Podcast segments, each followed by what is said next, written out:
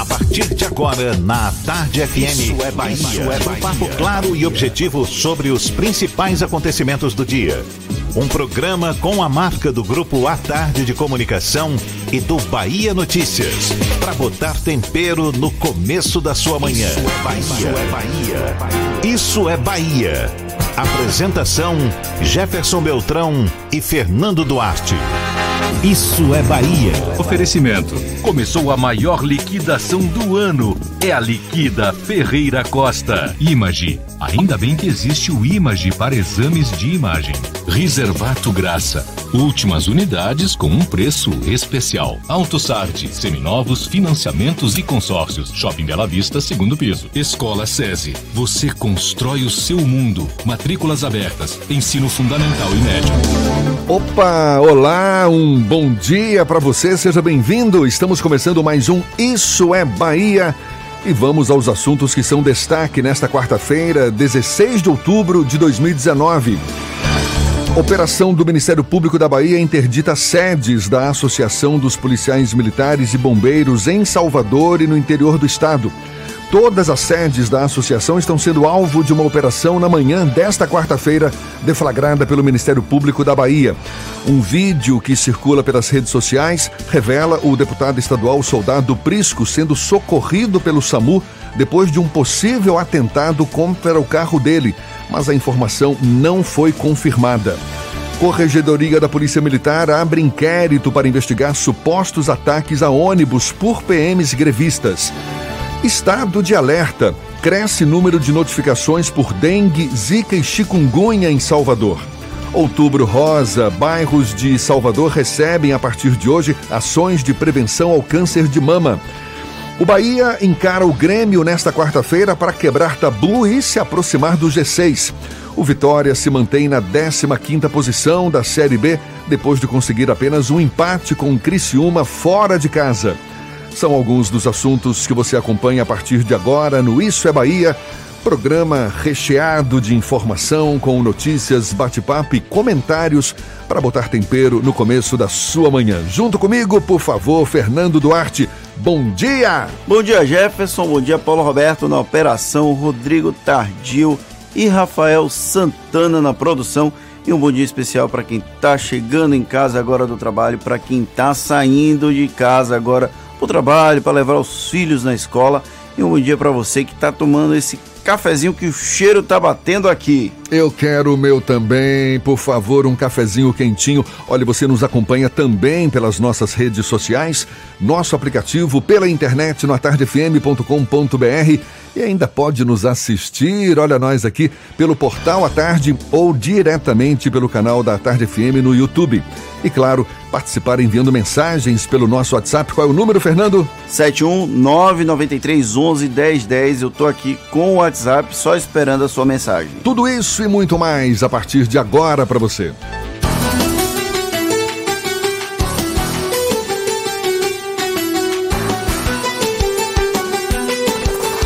Isso é Bahia. Previsão do tempo. Previsão do tempo. Previsão do tempo. A gente começa esse programa já procurando saber como vai ficar o tempo nesta quarta-feira. Walter Lima é quem está de olho para o céu, tem as informações. Bom dia, Walter. Muito bom dia, Jefferson. Bom dia, Fernando, Rodrigo, Paulinho, Rafael, esse time bacana que está com a gente aqui. E é você na nossa companhia nessa manhã de quarta-feira. Olha, se você vai ficar pela rua ao longo da manhã e no início da tarde para resolver alguma coisa, leve um guarda-chuva ou uma sobrinha contigo. Temos nuvens encobrindo boa parte da capital da região metropolitana e são grandes as chances de chover até o meio da tarde. A máxima em Salvador não vai ultrapassar os 26 graus. Nesse momento nós temos 24 graus graus aqui na capital baiana. Em Madre de Deus é a mesma temperatura. Diaslava está fazendo um pouquinho mais de frio, 22. Em Cachoeira, no Recôncavo, Jefferson, chove um pouco mais ao longo do dia e agora temos os termômetros marcando 21 graus dessa belíssima cidade do Recôncavo baiano. Procurando um ar-condicionado econômico, conhece o split inverter da, Midea, refazendo. Procurando um ar-condicionado econômico, conhece o split inverter da Midea que você encontra na Frigelar. Quem entende de ar-condicionado, escolhe Midea e Frigelar. frigelar.com.br. Jefferson. Tá precisando de um cafezinho, Walter? Olhe, venha conosco aqui porque o nosso café tá quentinho. Bom, mas é só para nós por enquanto, tá? Agora são 7 e 5. Isso é Bahia. Apresentação: Jefferson Beltrão e Fernando Duarte. A Tarde FM. Quem ouve, gosta. Todas as sedes da Associação dos Policiais e Bombeiros Militares e seus familiares, a ASPRA, na capital e no interior do estado, foram interditadas por determinação da Justiça Baiana e estão sendo alvo de uma operação deflagrada na manhã desta quarta-feira pelo Ministério Público do Estado, com o apoio da Secretaria da Segurança Pública, por meio das polícias civil e militar, para cumprimento de mandado de busca e apreensão. A decisão da Justiça atende a um pedido formulado pelo Ministério Público que sustenta que a entidade tem realizado assembleias incitando movimento paredista da classe dos policiais, afrontando o artigo 142 da Constituição Federal e causando grave risco à segurança pública e à coletividade. A operação acontece em Salvador, Alagoinhas, Barreiras, Feira de Santana, Guanambi, também em Ilhéus, Irecê, Taberaba, Itabuna, Jacobina, ainda em Jequié, Juazeiro, Paulo Afonso, Porto Seguro, Santa Maria da Vitória, Santo Antônio de Jesus, Senhor do Bonfim, Serrinha, Teixeira de Freitas e Vitória da Conquista. Além da interdição e da busca e apreensão de documentos, computadores e dinheiro, também foi determinado o bloqueio das contas da entidade. 20 promotores de justiça participam dessa ação. Em paralelo a essa ação do Ministério Público da Bahia, um vídeo que circula pelas redes sociais revela o deputado estadual Soldado Prisco do PSC sendo socorrido por uma equipe do SAMU depois de um suposto atentado contra o carro em que ele estava. Nós não temos a confirmação da veracidade desse vídeo. As imagens mostram um carro alvejado por tiros e a voz de um suposto policial afirmando que foi um atentado temos a informação de que Prisco foi levado para o Hospital da Bahia com crise de ansiedade. Santa Também. Isabel. Santa Isabel? Foi corrigida a informação. Ah, então tá certo. Então, para o Hospital Santa Isabel, com crise de ansiedade, a gente também não sabe se ele foi atingido por algum tiro. Por enquanto, nada oficial até agora sobre este suposto atentado. Fernando. A informação oficial, na verdade, foi atualizada recentemente, Jefferson. O soldado Prisco não foi atingido por nenhum tipo de bala ele e os outros dois ocupantes do carro teriam sido atingidos por estilhaços de vidro nesse suposto atentado que aconteceu ali nas proximidades, inclusive da Aspra, que está sendo alvo da busca e apreensão hoje pelo Ministério Público. Esse movimento, inclusive, do Ministério Público era esperado desde a última semana, quando o Ministério Público, quando o Procurador de Justiça, é, o Geder, o Geder Oliveira, se não me engano é esse o nome dele, falou que a Aspra estava fazendo um movimento que não era uma greve, era uma paralisação, mas que era uma paralisação de um pequeno grupo de policiais e que tinha um impacto que estava gerando pânico à população. Então era esperado algum tipo de ação do Ministério Público. Essa ação veio nesta quarta-feira com a deflagração dessa operação interditando as sedes da Aspra que é a Associação de Policiais e Bombeiros que está à frente desse movimento paredista que foi iniciado na noite da última terça-feira, na verdade da última terça-feira não, da terça-feira da semana passada. Então a gente está entrando hoje no oitavo dia de paralisação, nono dia de paralisação desse pequeno grupo. Então existe essa operação interditando todas as sedes da ASPRA, todas as sedes e também a busca e apreensão de documentos, interdição das contas, já que essa associação tem sido responsável pelas assembleias que tem mantido esse movimento paredista. O soldado Prisco, ontem à noite, teria sido alvo desse suposto atentado no Vale de Nazaré.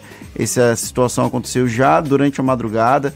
Ele e dois policiais que estavam no carro teriam sido alvejados. Eles não foram atingidos por balas, apenas pelo, por estilhaços do vidro, já que a bala atingiu, uma das balas atingiu, pelo menos a foto mostra no vidro dianteiro.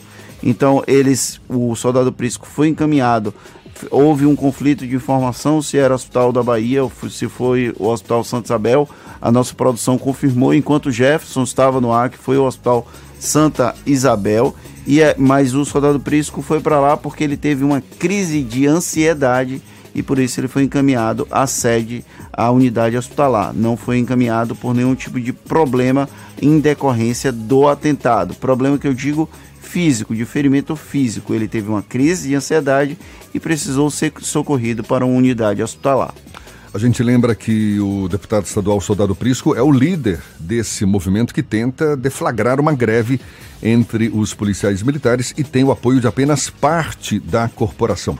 Aliás, segundo o comando da Polícia Militar da Bahia, não existe paralisação dos policiais em todo o estado e a grande maioria deles continua com suas atividades normalmente. O governador Rui Costa, inclusive na semana passada, antes de viajar para o Vaticano, onde acompanhou a canonização da irmã Dulce, ele disse que não tinha nenhum policial paralisado. Nenhum, eu acho que é um advérbio um pouco forte demais. Existe um pequeno grupo de atividades de policiais que estão parados realmente, mas a situação é realmente delicada porque o governador Rui Costa resolveu cancelar a viagem dele à China, retornou ontem à noite de Roma, na Itália, onde ele participou Roma, Milão, ele fez esse circuito ali na Itália e aí ele retornou, antecipou o retorno à Bahia para acompanhar tanto a situação dos policiais militares desse pequeno grupo quanto a situação dos óleos nas, do óleo na praia, nas praias aqui do litoral, litoral norte da Bahia, principalmente, mas já chegou aqui em Salvador as manchas de óleo. Aliás, esse assunto também a gente vai abordar com mais detalhes um pouco mais à frente. E qualquer nova notícia sobre a ação do Ministério Público nas sedes da Aspra e este suposto atentado contra Prisco, você acompanha ao longo da nossa programação. Agora são 7h12 e um assunto que também é destaque nesta quarta-feira, aliás, principal manchete na edição de hoje do Jornal à Tarde, a operação da Polícia Federal que teve como alvo o presidente do PSL, deputado federal pernambucano Luciano Bivar, suspeito de fraudar a aplicação de recursos destinados a candidaturas femininas do partido, que é o mesmo do presidente Jair Bolsonaro. O assunto é tema do comentário político de Fernando Duarte. Isso é Bahia. Política. A Tarde FM. Jefferson, os ataques do presidente Jair Bolsonaro ao PSL foram providenciais. Ao longo da última semana, sobraram momentos em que o chefe do executivo tentou manter um distanciamento da sigla que deu guarida à eleição dele. Até ali, a estratégia parecia ter interferência, ter uma referência, na verdade, ao indiciamento do ministro do Turismo, Marcelo Álvaro Antônio. No entanto, com a permanência dele no posto, faltava uma explicação mais lógica para as farpas públicas direcionadas ao dirigente do PSL, o deputado federal por Pernambuco, Luciano Bivar. Agora não falta mais. Ontem, uma operação da Polícia Federal, deflagrada com autorização da Justiça Eleitoral de Pernambuco, expôs que a reação de Bolsonaro ao partido pareceu muito mais coerente manter uma separação regulamentar para evitar respingos. O PSL saiu de uma legenda de aluguel para um dos principais partidos do Brasil, alicerçado na força do bolsonarismo nas eleições de 2018. Passada a lua de mel, muito comum em períodos pós-eleitorais, os choques pelo controle partidário foram aos poucos sendo expostos e o clã Bolsonaro e os aliados mais próximos começaram a mexer pauzinhos para provocar a derrocada dos donos da sigla. Tanto que o fogo amigo contra Bivar já vinha aparecendo aos poucos na imprensa. O Laranjal do PSL, como ficou conhecido, o escândalo de candidaturas falsas de mulheres para cumprir a cota mínima exigida na legislação, não necessariamente é um fenômeno novo e exclusivo da legenda. Nos bastidores, fala-se com frequência das estratégias que partidos usavam para burlar a lei eleitoral sem cometer crimes. A diferença é que o partido que elegeu o presidente da República passou da conta em ao menos dois estados, Minas Gerais e Pernambuco. Enquanto que o mineiro Marcelo Álvaro Antônio seguiu comendo quieto e ainda permanece no Ministério do Turismo, Bivar aparentemente foi jogado aos leões com o objetivo implícito de conseguir obter o controle do PSL. Lembremos que o problema não é a identificação ideológica com a sigla, até porque, segundo esse segmento político, ideologia só existe quando envolve a esquerda. Quando se fala da direita, o conservadorismo é um modo de viver. A gente ouviu isso aqui no Isso é Bahia com o vereador Alexandre Aleluia. A disputa é principalmente pelo controle do fundo partidário, cuja cifra do PSL está entre os maiores, entre as maiores no pós-eleições de 2018. O afastamento de Bolsonaro de Bivar caiu como uma luva nesse contexto. E aí agora o que acontece? Dificilmente nós saberemos se o presidente teve acesso a uma informação privilegiada ou simplesmente acertou o momento para disparar os petardos. O resultado, todavia, é muito, mas muito claro, tão claro quanto a água, inclusive. Se a lama do PSL de Bivar resolver respingar, Bolsonaro já estará a alguns metros de distância dessa poça. Agora, tem a defesa aqui do Bivar, não é? A gente tem que fazer isso também, dar, dar, o destaque para a defesa de Bivar e do partido dele em Pernambuco. Enfim, uma defesa que fala que essa operação nada mais é do que uma situação fora de contexto. Na nota, divulgada pela assessoria de Bivar, a defesa do deputado e do PSL em Pernambuco enfatiza que o inquérito já se estende há 10 meses, já foram ouvidas diversas testemunhas e não há indícios de fraude no processo eleitoral. Agora, o curioso, as investigações começaram há 10 meses e só agora mandados de busca e apreensão, ou seja, em 10 meses dá para você desaparecer com o que seja de mais suspeito, não? É uma coincidência bem estranha, digamos assim, até porque o PSL de Minas Gerais, que foi acusado exatamente da mesma coisa, já está numa fase muito mais avançada. A polícia já fez a denúncia contra o Marcelo Álvaro Antônio e depois da denúncia, o Ministério Público, inclusive, já aceitou a denúncia e ele deve fazer agora, é, desculpa, a Polícia Federal fez um indiciamento e o Ministério Público denunciou o Marcelo Álvaro Antônio, que é o ministro do Turismo. Então a situação é ligeiramente parecida, mas o tratamento foi diferente do PSL de Minas Gerais e do PSL de Pernambuco. Lembrando que a gente precisa realmente fazer uma ponderação que não necessariamente o candidato à presidência da República e a direção nacional do partido tinham ciência desse chamado laranjal. É possível que eles tenham ciência? Claro que é possível, mas também é possível que essas informações tenham ficado no controle estadual da legenda. PSL em Pernambuco, PSL em Minas Gerais, sem o, a ciência do PSL nacional, que à época era comandado por Gustavo Bebiano, que chegou a ser ministro de Jair Bolsonaro e foi demitido ainda nos primeiros meses de governo. Muito bem, agora são 7h18 na Tarde FM.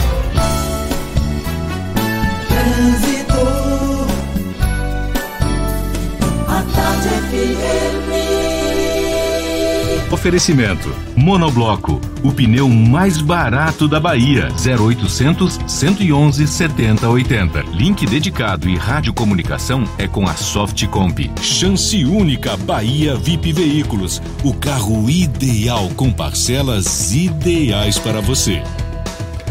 Muita gente já circulando de carro pela Grande Salvador, aliás, bote muita gente nisso. Situação já de trânsito intenso com lentidão por algumas das principais ruas e avenidas da capital.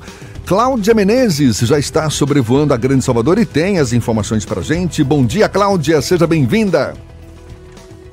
Bom dia para você, Jefferson. Bom dia também para Fernando aí no estúdio. Bom dia de novo para você, nosso ouvinte. Olha, Jefferson, aqui em Lauro de Freitas, onde estamos, está com intensidade a Estrada do Coco. Para você que vai sair de Abrantes agora, você vai encontrar alguns pontos de trânsito intenso, mas não está valendo desvio, é mais intensidade, não, ser, não chega a ser congestionamento.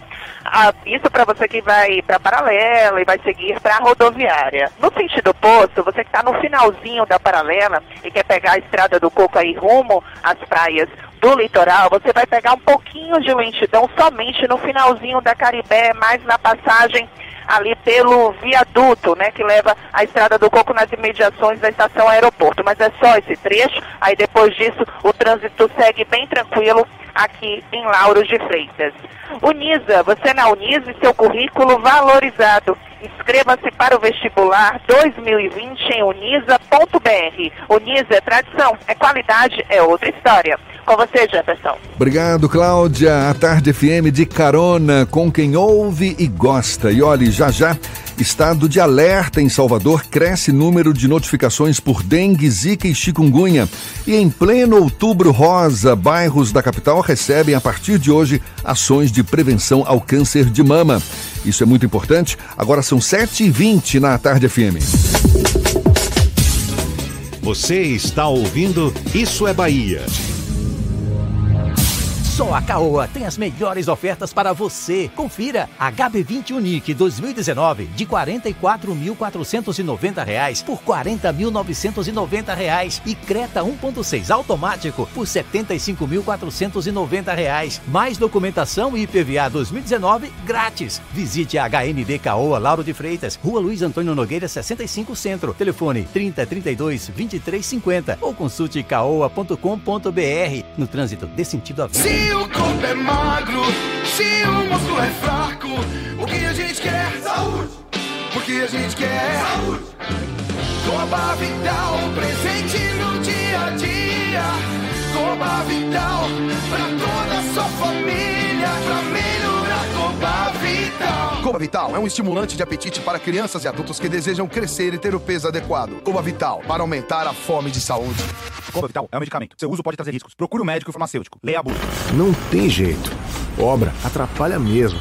Até para você me ouvir fica complicado. Mas quando as obras terminam, ficam os benefícios. Então, se você passa por algumas das muitas obras que a prefeitura está fazendo, como o BRT e a urbanização da Avenida 7, do Curuzu, de Ondina e de São Cristóvão, contamos com sua compreensão. Estamos trabalhando para melhorar nossa cidade. Prefeitura de Salvador. A prefeitura que mais trabalha no Brasil. O Pão de Açúcar sabe que nada é mais gostoso que estar com quem a gente ama e passar bons momentos com a família e os amigos. Por isso a nossa loja está prontinha para lhe receber com tudo o que você precisa. As melhores marcas, produtos premium e especiais, adega com vinhos selecionados, mais de 600 produtos orgânicos e uma equipe preparada para ajudar no que você precisar. Venha nos visitar. Pão de Açúcar. A felicidade acontece quando a gente se encontra. Quem olha já vê por todo lado em Camaçari. O trabalho tá barril dobrado. Quem mais precisa tem. Tem mais saúde tem. Tem mais asfalto tem.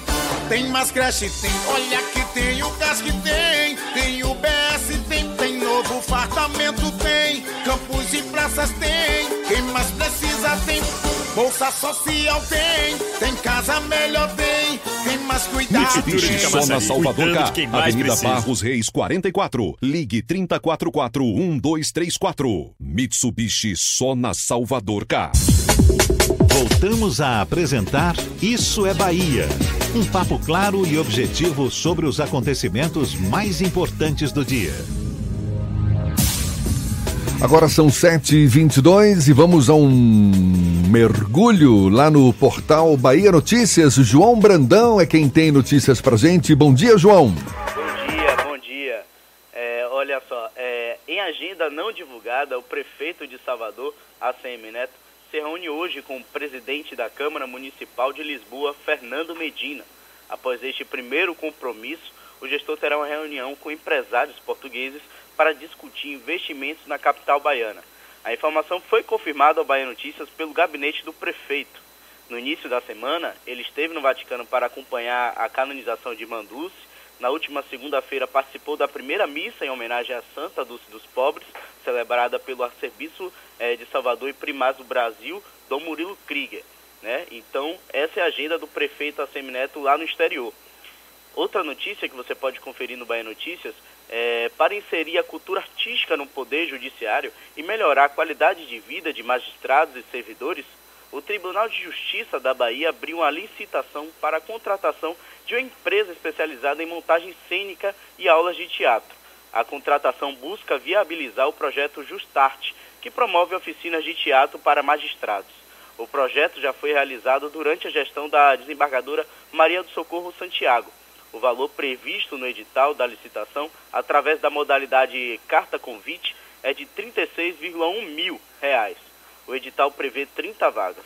Na primeira edição, entretanto, apenas nove juízes participaram da iniciativa. O contrato terá vigência de seis meses.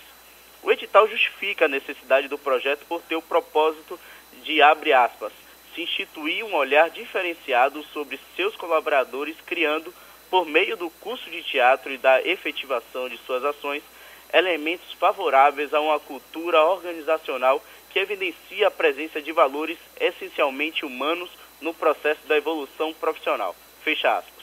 Em uma outra notícia, o superintendente de Proteção e Defesa Civil Estadual, Paulo Sérgio Luz, revelou ao Bahia Notícias que o governo da Bahia avalia a construção de uma barragem ou até mesmo a implementação de criatórios para peixes na região da barragem do Coati, que rompeu em julho deste ano na cidade de Pedro Alexandre, no norte do estado.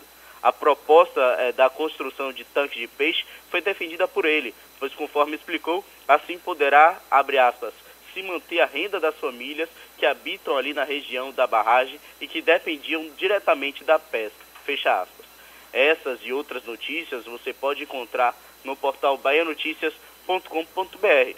João Brandão, para o programa Isso é Bahia. É com vocês, Jefferson e Fernando.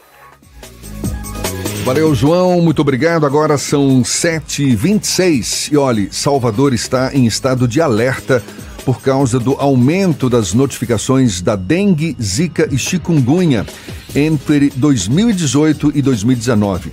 Segundo a Secretaria Municipal da Saúde, os casos de dengue passaram de 1.300 no ano passado para quase 6 mil neste ano. Nos casos de Zika vírus, o aumento foi de 77 casos entre janeiro e setembro de 2018 contra quase 500 neste ano. O maior crescimento de, notificações foi o de chikungunya, de quase 90 em 2018 para agora mais de mil em 2019. E uma audiência pública vai ser realizada nesta quinta-feira, às nove da manhã, na nesta... Câmara Municipal. Não, está certo, nesta quinta-feira, sim. Ah, às nove da manhã, na Câmara Municipal, para debater o tema prevenção ao suicídio de pessoas LGBTQI, e rede de atenção psicossocial em Salvador. O encontro foi convocado pelo vereador Marcos Mendes, do PSOL. De acordo com ele, estudos revelam que as pessoas LGBT têm maior risco de sofrer de ansiedade e depressão de uso abusivo de substâncias e de substâncias lícitas e ilícitas e também maior risco de suicídio quando comparados com a população cis e heterossexual. E cinco bairros de Salvador recebem a partir de hoje ações de prevenção e detecção precoce do câncer de mama e do colo do útero como parte da campanha Outubro Rosa nas comunidades. Nesta quarta-feira, o primeiro dia da ação é na região de Mussurunga, com atendimento no Centro Municipal de Educação Infantil Almir Oliveira, da 1 às 5 da tarde. Já nos próximos dias 18, 22, 29 e 30, agora de outubro, os serviços vão ser prestados no bairro da Paz, em Cajazeiras, no Engenho Velho de Brotas e também em Pernambués. A ação também vai fazer o encaminhamento das pacientes para a realização de mamografias e do teste de Papa Nicolau. A audiência de mediação entre a Petrobras e o Sindicato dos Petroleiros da Bahia terminou sem acordo na sede do Ministério Público do Trabalho em Salvador. O MPT propôs que a Petrobras suspendesse a transferência dos funcionários da unidade na capital baiana e a demissão dos terceirizados. A estatal não aceitou a proposta e os procuradores decidiram arquivar a mediação. O objetivo do processo de mediação era encontrar uma forma de minimizar os prejuízos causados pelo fechamento da Torre Pituba, que hoje opera com apenas 20% da capacidade. O Sindicato dos Petroleiros da Bahia estima que a decisão da Petrobras afete diretamente 4 mil servidores e terceirizados. Um assunto que é destaque na edição, na, na coluna de Levi Vasconcelos, na edição de hoje do Jornal Tarde, mais uma rusga entre o governo do estado e o governo federal. Dessa vez, o secretário estadual da Fazenda, Manuel Vitório, diz que o governo federal está segurando dinheiro da Bahia. Ele foi ontem à Comissão de Finanças da Assembleia dar o balanço das contas governamentais e pontuou que, apesar da evidente má vontade do governo federal, a Bahia investiu de janeiro a agosto deste ano 1,22 bilhão de reais, superada apenas por São Paulo e o Ceará. Isso apesar do boicote federal. Segundo Vitório, o governo de Bolsonaro transferiu de janeiro a agosto deste ano, fruto de acordos, convênios e obras contratadas como o metrô, em torno de 106 milhões de reais. Aproximadamente 68% a menos do que no mesmo período de 2018. É uma situação que o Manuel Vitório já vinha reclamando publicamente Lembrando que o governo federal adotou uma política de contingenciamento muito mais expressiva do que governos anteriores. Sempre houve contingenciamento no governo federal. Dilma Rousseff fez contingenciamento, Michel Temer fez contingenciamento e agora o governo de Jair Bolsonaro segue a mesma linha, com um pouco mais de arroxo e a liberação gradual de recursos. No caso da Bahia, o secretário da Fazenda, Manuel Vitório, insiste na tese que existe algum tipo de preconceito, vamos tratar dessa forma. Então, o governo federal tem segurado a transferência de recursos, apenas mantendo a transferência de, as transferências que são constitucionais, aquelas que são de obrigação do governo federal. Isso impede a política de atração de investimentos. Lembrando que muitas obras aqui no governo do estado, na, do governo do estado em parceria do, com o governo do estado, foram realizadas com transferências da União, com a liberação de recursos da União. Então, esse segurar o cinto, aperto dos cintos do governo federal, vai ter um impacto na política de investimento aqui do estado. Apesar desse cenário, o governo da Bahia celebra que a Bahia continua sendo um estado, um dos estados que mais investe no Brasil, agora perdendo apenas para São Paulo, a segunda posição para a Bahia nesse caso. Nesse caso específico, eu acho que a gente até fica feliz em ser vice de investimentos. É, nada mal. E olha, o Supremo suspendeu o julgamento dos irmãos Vieira Lima. A presidente da segunda turma do Supremo, ministra Carmen Lúcia, determinou ontem a suspensão do julgamento de Gedel Vieira Lima ex-ministro Gedel, e do irmão dele, o ex-deputado federal Lúcio Vieira Lima, pela ocultação de dinheiro em apartamento localizado em Salvador, dentro de malas e sacos. Já era esperada na semana passada. Toda. O ministro Celso de Mello já tinha votado, junto com o relator Luiz Edson Fachin, pela condenação do Gedel e Lúcio Vieira Lima, o ex-ministro Gedel e o ex-deputado federal Lúcio Vieira Lima, e pela absolvição do Job Brandão e do Luiz Fernando. O Job Brandão é ex-assessor do, do Lúcio Vieira Lima e o Luiz Fernando é um dos empresários é, que teria de alguma forma participado desse processo com o voto de Celso de Mello, ficam dois votos pela condenação e ainda faltam outros três ministros se manifestarem nesse caso, que não está em julgamento no plenário do Supremo Tribunal Federal. É uma das turmas do STF, a segunda turma, que vota normalmente o, o, que tem acontecido nos últimos meses é que o relator vota de uma forma e quando se abre uma divergência, essa divergência é seguida. Normalmente a divergência é o segundo voto.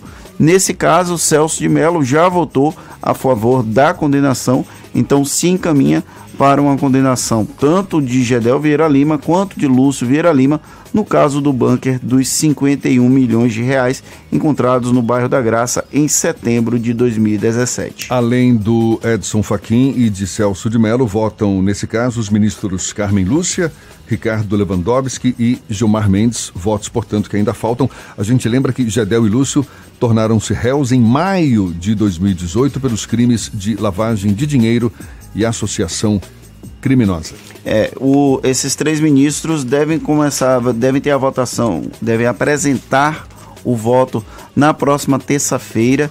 É, o ministro Celso de Mello é o que normalmente tem o voto mais longo, historicamente, é quem mais demora votando. Então, é possível que na próxima semana a gente já tenha algum tipo de definição sobre o julgamento dessas duas figuras do MDB baiano. Um caso que provocou aí comoção nacional.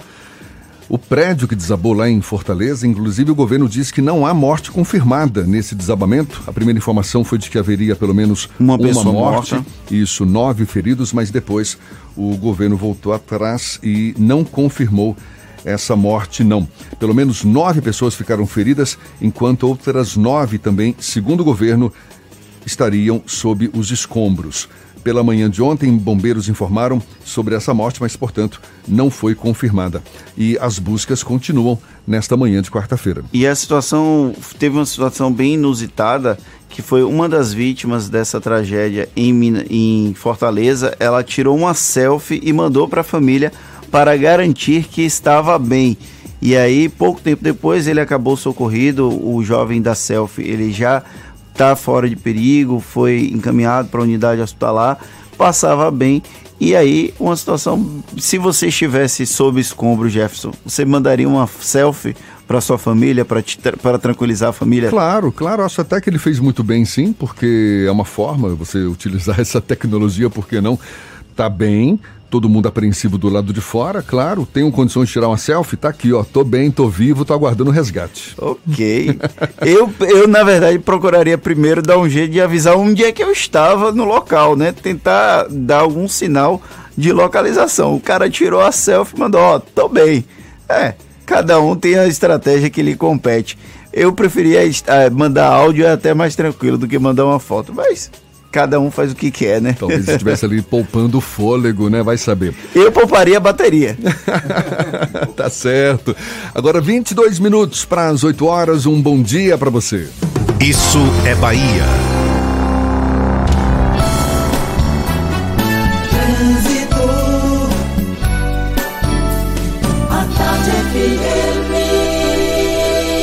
Oferecimento: Monobloco, o pneu mais barato da Bahia. 0800 111 7080. Link dedicado e radiocomunicação é com a Softcomp. Chance única Bahia VIP Veículos. O carro ideal com parcelas ideais para você.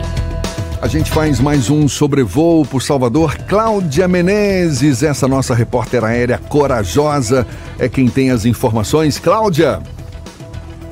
Pois é, Jefferson, eu estava esperando você falar o Corajosa, porque Coragem é o meu nome. A gente está acompanhando aqui a região da Cidade Baixa, a movimentação nessa região. A gente passou pela rótula do abacaxi. Se você vai sair agora da rótula, você pode pegar a Bonocô ou a Via Expressa para chegar aqui na Cidade Baixa. A Bonocô só tem um pouquinho de intensidade mais ali na passagem pela estação de metrô, mas depois disso, aí o caminho está bem tranquilo. A Via Expressa também está fluindo super bem. E quando você chegar aqui na Cidade Baixa, quando você acessar a Jequitaia, você vai pegar um pouquinho só de lentidão em direção à calçada. Já no sentido oposto, está saindo da calçada, a Engenheiro Oscar Pontes está fluindo um pouco melhor que a Jequitaia, só com um pouco de intensidade em direção ao comércio. Vai pintar? Pinte na Vapt Blue. 15 lojas em Salvador, Lauro, Feira, Alagoinhas e Aracaju. 0800 284 5007. vaptbluetintas.com.br. Com você, Jefferson. Valeu, Cláudia. Até já. A tarde firme de carona com quem ouve e gosta.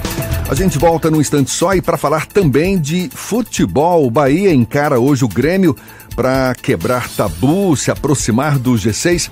E o Vitória? O Vitória se manteve na 15ª posição da Série B, conseguiu apenas um empate com o Criciúma jogando fora de casa. Agora 21 minutos para as 8 na tarde FM. Você está ouvindo Isso é Bahia. Mitsubishi só na Salvador Car. Avenida Barros Reis 44. Ligue 30441234. Mitsubishi só na Salvador Car. Você sabia que na Monobloco toda a energia elétrica utilizada para consertar o seu carro é captada de placas solares? E que o óleo trocado do seu carro vai para reciclagem para ser refinado novamente? E que na Monobloco os pneus velhos deixados pelos clientes podem virar chachim, cadeira e até asfalto? Não sabia? Então se ligue. Monobloco faz tudo de mecânica e tem o pneu mais barato da Bahia. Água de Meninos, Lauro de Freitas e Abrantes. 0800 111 7080. Atenção! Neste sábado, dia 19 de outubro, acontecerá o dia D de vacinação contra o sarampo. O Ministério da Saúde convoca todos os pais ou responsáveis por crianças de seis meses a menores de 5 anos de idade que ainda não tenham tomado as duas doses da vacina a levarem seus filhos até uma unidade de saúde para serem vacinados contra o sarampo. Levem a caderneta de vacinação. Faça sua parte. Proteja nossas crianças. Saiba mais em saúde.gov.br barra vacina Brasil. Ministério da Saúde, Governo Federal, Pátria Amada Brasil. Não tem jeito. Obra atrapalha mesmo. Até para você me ouvir fica complicado. Mas quando as obras terminam, ficam os benefícios. Então, se você passa por algumas das muitas obras que a prefeitura está fazendo, como o BRT e a urbanização da Avenida 7, do Curuzu, de Ondina e de São Cristóvão, contamos com sua compreensão. Estamos trabalhando para melhorar nossa cidade. Prefeitura de Salvador. A prefeitura que mais trabalha no Brasil. Homem mata pai e filha para dar golpe em compra de carro. Golpe de vendas de carro pela internet faz várias vítimas por dia no estado. Homem é morto em shopping center. Foi vítima de golpe de venda de carro. Os golpes na compra e venda de carros não param de fazer vítimas em todo o Brasil. Mas você pode evitar. Vai comprar ou vender um carro? Procure uma loja associada à Soveba. Acesse seminovogarantido.com.br. Se é a Soveba, é garantido. No trânsito, a vida vem primeiro. Central Papelaria, os melhores preços e a maior variedade em material escolar e escritório da Bahia e a hora certa. Agora faltam 20 minutos para as 8 horas. A Tarde FM, quem ouve gosta. Um bom dia para você. 3369 mil Central Papelaria, variedade assim você nunca viu 3369 mil só ligar. 3369 mil. Central Papelaria, você encontra tudo em material escolar. Tudo pro seu escritório, variedade fácil de estacionar. 3369 Ligue 3369 mil, a maior variedade em material escolar e de escritório. Central Papelaria Lauro de Freitas. 3369 mil Voltamos a apresentar Isso é Bahia. Um papo claro e objetivo sobre os acontecimentos mais importantes do dia. Shows, dança, teatro, música, diversão. Ouça agora as dicas da Marcita com Márcia Moreira. Olá, vamos às dicas para esta quarta-feira. Se você é do tipo que gosta de levar susto, sentir o coração acelerar e prender a respiração diante de um filme, então reserve espaço na sua agenda. De 17 a 27 de outubro acontece a mostra de cinema Cine Horror, com uma programação que inclui filmes nacionais e internacionais, debates com convidados especiais e rodas de conversa com o público. A abertura acontece amanhã, às três da tarde, na sala Walter da Silveira, nos Barris. Às seis e meia tem a apresentação da camerata Opus Lumen. As sessões têm classificação indicativa de 16 anos e estão sujeitas à lotação das salas. Programação completa você encontra no site cinehorror.com.br. Saber um pouco como se divertiam as crianças no final do século XVIII e início do século XIX. Essa é a proposta da exposição Crianças Colorindo o Mundo no Tempo Postal. A mostra reúne postais da coleção Belle Époque que retratam crianças e a infância em imagens em vídeo sobre o tema. Visitação gratuita até 31 de outubro no Museu Tempo Postal no Pelourinho. Uma voz potente e inconfundível, autor de canções com letra e sonoridade marcantes e criador de alguns dos maiores sucessos da música brasileira.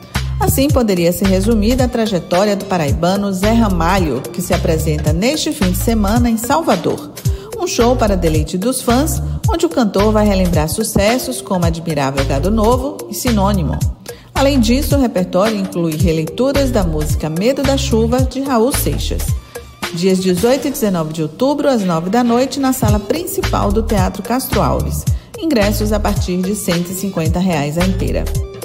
Outras dicas você acompanha no meu Instagram, Dicas da Macita. Beijos e boa diversão. Isso é Bahia. Apresentação: Jefferson Beltrão e Fernando Duarte. A Tarde FM. Quem ouve, gosta. Agora, 15 minutos para as 8 horas, a gente dá mais um pulo à redação do portal Bahia Notícias. João Brandão tem novas notícias para gente. João. Bom dia, bom dia novamente. Olha, em cerimônia no Palácio do Planalto, na tarde de ontem, o governo federal, por meio do Ministério da Saúde, anunciou a liberação de 18 milhões de reais para o custeio de alta e média complexi complexidade das obras sociais Irmã Dulce. Em seu pronunciamento, o ministro da Saúde, Luiz Henrique Mandetta, destacou os trabalhos da instituição, fundada em 1959 por Irmã Dulce, e que hoje é gerida por Maria é, é, Lopes Pontes. Mandetta também referiu-se ao deputado federal Antônio Brito, presidente da Comissão de Seguridade Social e Família da Câmara dos Deputados, como importante representação do parlamento para o setor filantrópico e, em especial, as obras sociais Irmã Dulce, representada no evento por Sérgio Lopes. E olha só, boa notícia para os beneficiários do Bolsa Família. O governo federal confirmou o pagamento da 13ª parcela do benefício do programa Bolsa Família neste ano. A informação foi anunciada é, ontem com a assinatura da medida provisória pelo presidente da República, Jair Bolsonaro. O pagamento, no mesmo valor do benefício, seguirá o calendário regular do programa, de acordo com o governo. O incremento na parcela de dezembro é, do benefício foi uma promessa de campanha do presidente. O governo apontou que o pagamento foi possível devido ao aumento de 2,58 bilhões no orçamento do Ministério da Cidadania, assegurado pelo relatório de avaliação de receitas e despesas primárias do primeiro bimestre de 2019 do Ministério da Economia. Essas e outras notícias você pode encontrar no portal bahianoticias.com.br.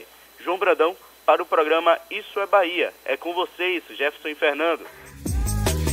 Agora são 7h46. A Comebol anuncia no dia 24 o estádio que irá receber a final da Copa Libertadores de 2020. No total, são oito locais na disputa, sendo seis brasileiros. O Maracanã, no Rio de Janeiro, aparece como favorito para receber a decisão, que será novamente disputada em jogo único. E amanhã, dia 17, a entidade que gerencia o futebol sul-americano vai anunciar qual estádio irá receber a decisão da Copa Sul-Americana. A gente lembra que nesta temporada, a final da Libertadores será no Estádio Nacional de Chile e a Copa Sul-Americana vai ser decidida no Estádio General Pablo Rojas, em Assunção, no Paraguai. E já, a gente está falando de Libertadores, mas o Vitória está longe, o Bahia ainda está sonhando com isso. Vamos falar um pouco sobre Bahia e Vitória. Seja otimista, Fernando. Eu gosto do otimismo. Eu queria ter, na minha vida, o otimismo que o torcedor do Bahia tem com o clube. É impressionante isso. E também com os torcedores do Vitória que agora sonham em não ir para o Z4. O Vitória permanece na 15ª posição da tabela de classificação da Série B com 33 pontos após o empate em 1 um, a 1 com o Criciúma no estádio Heribel, Heriberto Russi. É o nome difícil esse, viu? O time catarinense saiu na frente com o gol de Sandro, mas o rubro-negro igualou o placar com o gol de Felipe Gedós um belo gol de falta, inclusive. O duelo foi marcado por polêmica e muita reclamação. O Criciúma chegou a balançar a rede no final da partida, mas o gol foi mal anulado. Na próxima rodada, marcada para esta sexta, o Vitória recebe o Londrina às nove e meia da noite no Barradão. O Vitória não vai jogar ainda de novo na Arena Fonte Nova. Você estava falando aí da torcida do Bahia, pois toda a torcida vai estar de prontidão hoje, renovando as esperanças. É que o Bahia vai a campo às 7h15 da noite para encarar o Grêmio em Porto Alegre vai em busca de quebrar o tabu de nunca ter vencido o time gaúcho longe de seus domínios. Até aqui, as equipes já duelaram 19 vezes no Rio Grande do Sul, com 10 vitórias gremistas e 9 empates. O técnico Roger Machado deve levar a campo Douglas, João Pedro, Lucas Fonseca, Juninho e Giovanni, Gregory, Flávio e Ronaldo, além de Elber, Arthur Vitor e Gilberto. O Bahia está na oitava posição com 38 pontos e não vence há três jogos, Fernando. E mudando um pouquinho de assunto, Jefferson, os gastos com a substituição de postes de iluminação pública danificados após acidentes de trânsito em Salvador chegam a mais de 560 mil reais. O valor é referente a todo o ano de 2018 até o início deste mês de outubro. De acordo com a prefeitura, no período, ao menos 60 postes foram atingidos por algum veículo. As ocorrências de trânsito estão relacionadas principalmente ao excesso de velocidade do motorista e ao consumo de bebidas alcoólicas. Agora são 7h49, temos notícias também do interesse dos nossos bolsos. Você que acompanha o mercado financeiro, fique atento. Isso é Bahia. Economia. A Tarde FM. Bom dia, Jefferson. Bom dia, Fernando. Bom dia, ouvintes da Rádio A Tarde FM. Ontem o Ibovespa voltou a fechar em alta, agora pelo quinto dia consecutivo, uma alta de 0,18%, cotada a 104.500 pontos. O dólar também fechou em alta agora de 1,32%, cotado a R$ 4,19, puxado principalmente por uma expectativa de juros menor ao longo do ano de 2020. Como destaque de alta, tivemos ações da Petrobras, que subiram 1,35%. Do lado das perdas, a Equatorial Energia foi a maior queda de 4,95% no dia de ontem, após a ANEL recusar o pedido de reajuste. Na agenda econômica do dia de hoje, teremos dados de varejo nos Estados Unidos que devem confirmar um desaquecimento na economia americana. Meu nome é André Luzbel, sócio da BP Investimentos. Bom dia a todos. Isso é Bahia. A Tarde FM. Quem ouve, gosta. Agora são 7h50, um bom dia para você. Muito obrigado pela companhia, pela confiança, pela parceria e também pela participação pelo nosso WhatsApp. Qual é o número, Fernando? 71993111010. Tem uma, o Evandro aqui está falando sobre o atentado, pedindo que seja investigado o possível atentado contra o grupo do Soldado Prisco. Tem a Cristina Maria Suzar mandando beijo aqui para mim, para você, Jefferson. Tem a Mari que sempre participa com a gente. Um beijo para ela, desejando uma quarta-feira abençoada e feliz para todo mundo. Tem a Sônia Maria dos Santos, a Sandra Mara que andou sumida, segundo ela, estava viajando.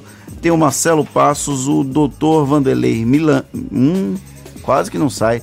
Vanderlei Miranda, Fernando. E tem também o José Antônio Santos Silva, todo mundo mandando mensagem para o 71 993 11 1010. Mensagens também não faltaram ontem, 15 de outubro, data do aniversário dos 107 anos do Jornal à Tarde. Inclusive, a gente fez aqui um programa especial, conversamos com o historiador Ricardo Carvalho, contextualizando a importância do Jornal à Tarde ao longo deste mais de um século. Também conversamos com o presidente do Grupo à Tarde, João de Melo Leitão.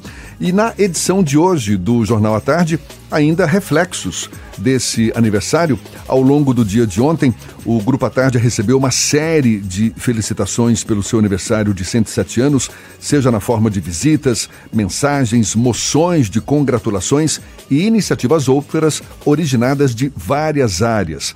Segundo a reportagem da edição de hoje, na Assembleia Legislativa da Bahia, a deputada estadual Fabiola Mansur subiu à tribuna do plenário para destacar a criação do periódico pelo cachoeirano Ernesto Simões Filho, no ano de 1912 apontando-o como veículo respeitado e admirado pelos baianos. Abre aspas, quero homenagear o Jornal à Tarde por sua indiscutível importância no cenário de comunicação fecha aspas, afirmou a parlamentar. Também ontem, o presidente da Associação Baiana de Imprensa, Walter Pinheiro, fez uma visita de cortesia ao Grupo à Tarde pela passagem do aniversário dos 107 anos do jornal. Foi recebido pelo presidente da empresa, João de Melo Leitão, e pelos diretores Hélio Tourinho, diretor comercial, e Luciano Neves, diretor de novos negócios. Jefferson, chegou uma atualização aqui sobre o desabamento em Fortaleza. Os bombeiros confirmaram uma segunda morte no episódio, lembrando que o governo do estado do Ceará, ontem, no finalzinho da tarde, tinha negado noite, a morte, né? Tinha negado a primeira morte. Então, tem essa informação conflitante sobre o que aconteceu lá em Fortaleza. E tem também a atualização sobre a operação do Ministério Público nas sedes da Aspra. Aqui em Salvador, pelo menos, já tem novidade foram apreendidos 5 mil reais em dinheiro e um carro alugado e um carro alugado pela Assembleia Legislativa da Bahia. O veículo estava estacionado dentro da Aspra. Além disso, foram achadas 13 pistolas com os 14 PMs que estavam na entidade. Todas as sedes da instituição, em Salvador e no interior do estado, foram interditadas. Na virada da noite desta terça para quarta, teve o episódio que o soldado Prisco, deputado estadual e presidente da ASPRA, cita como um atentado no Vale de Nazaré. Falando em ASPRA, falando em Polícia Militar, a Corregedoria da Polícia Militar instaurou um inquérito policial militar para investigar a conduta ilícita de militares ligados ao deputado estadual Marco Prisco, do PSC. Entre as condutas que vão ser apuradas estão o fechamento de avenidas, ataques a ônibus e bancos, falta em serviço, entre outras. A medida atende a uma determinação do Ministério Público.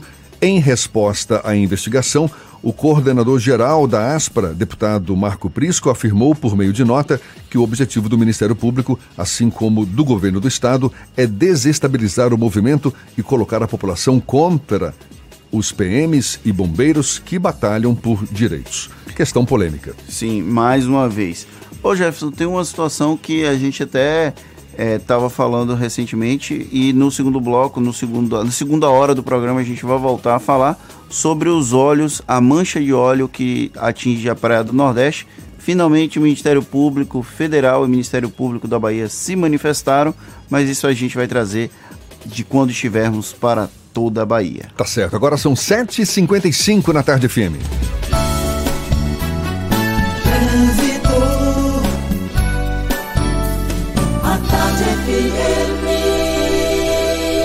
Oferecimento: Monobloco, o pneu mais barato da Bahia. 0800 111 7080. Link dedicado e radiocomunicação é com a Softcomp. Chance única Bahia VIP Veículos, o carro ideal com parcelas ideais para você. Como ao interior do estado, você vai pegar um pouquinho de intensidade somente na passagem por Águas Claras, tá? No mais, assim, o fluxo está bem tranquilo na BR, isso no sentido interior. Agora, você que saiu de Simões Filho agora, que está vindo para Salvador, aí você vai pegar dois trechos aí com mais intensidade. Um em Águas Claras e outro em Pirajá. Como não é congestionamento e a rodovia tem a pista larga, eu aconselho você a continuar na rodovia, não fazer um desvio. Eu falei mais cedo que o trânsito na Via Expressa, no acesso à Cidade Baixa, estava tranquilo, mas agora piorou um pouquinho. A gente passou por lá agora há pouco e o final da Via Expressa está carregado ali no acesso a Jequitaia na Cidade Baixa. Então está valendo a pena você pegar a Bonocô, apesar do trânsito intenso que tem no trecho inicial da Bonocô em direção a regiões aí do comércio, da Cidade Baixa, outras regiões do centro da cidade. Você conhece Geru? Empréstimo rápido, justo e descomplicado, de 2 a 50 mil reais. Tome uma medida. Acesse geru.com.br. É com você, Jefferson. Obrigado, Cláudia. A Tarde FM de carona com quem ouve e gosta. E olhe, já já, mais de 10 mil eleitores podem ter títulos cancelados em cidades baianas. E INEP divulga hoje locais de prova do Enem 2019. A gente volta já já e para falar para toda a Bahia. Não saia daí não. Você está ouvindo Isso é Bahia. Mitsubishi só na Salvador Car, Avenida Barros Reis 44, ligue 3044 1234. Mitsubishi só na Salvador Car. Se o corpo é magro, se o músculo é fraco, o que a gente quer? Saúde! Porque a gente quer saúde. Coba Vital, presente no dia a dia. Coba Vital, pra toda a sua família, pra Vital. Coba Vital é um estimulante de apetite para crianças e adultos que desejam crescer e ter o peso adequado. Coba Vital, para aumentar a fome de saúde.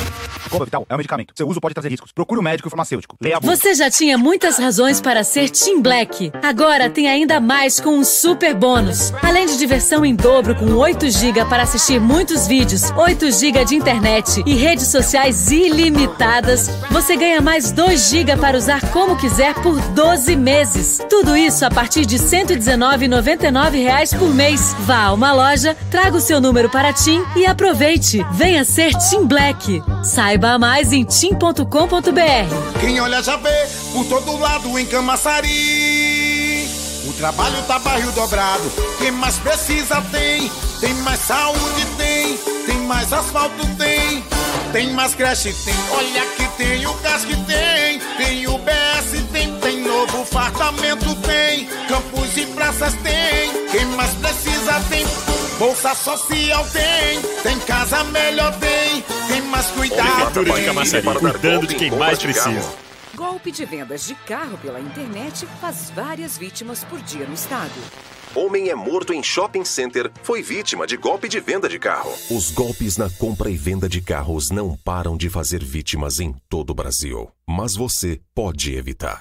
Vai comprar ou vender um carro? Procure uma loja associada à Soveba. Acesse seminovogarantido.com.br. Se é a Soveba, é garantido. No trânsito, a vida vem primeiro. Bela Bowling, o boliche do Shopping Bela Vista. Venha se divertir. Aberto de domingo a domingo e a hora certa. 8 horas em ponto, aqui na Tarde FM.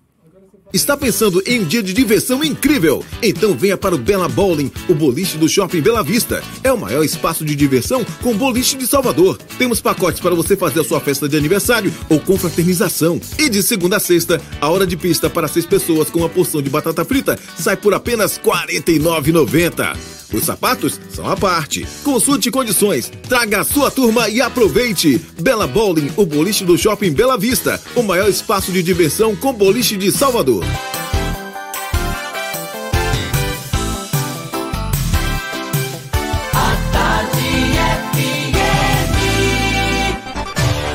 Atenção, emissoras afiliadas à Tarde FM. Em 5 segundos, isso é Bahia para todo o estado.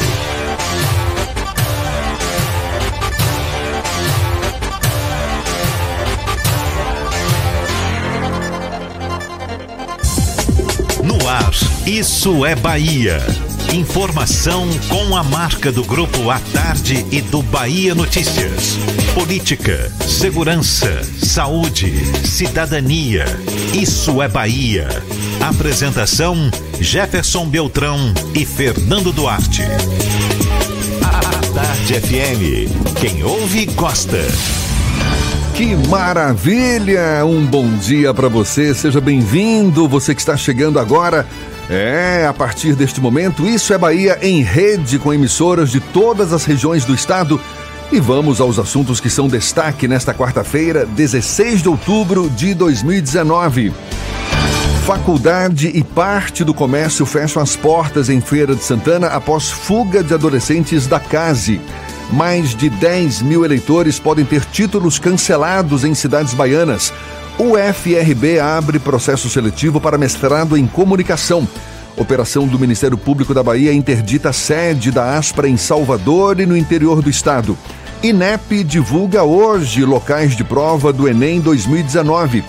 Justiça da Bahia rejeita recurso da Câmara Municipal de Euclides da Cunha sobre eleição de diretores de escola.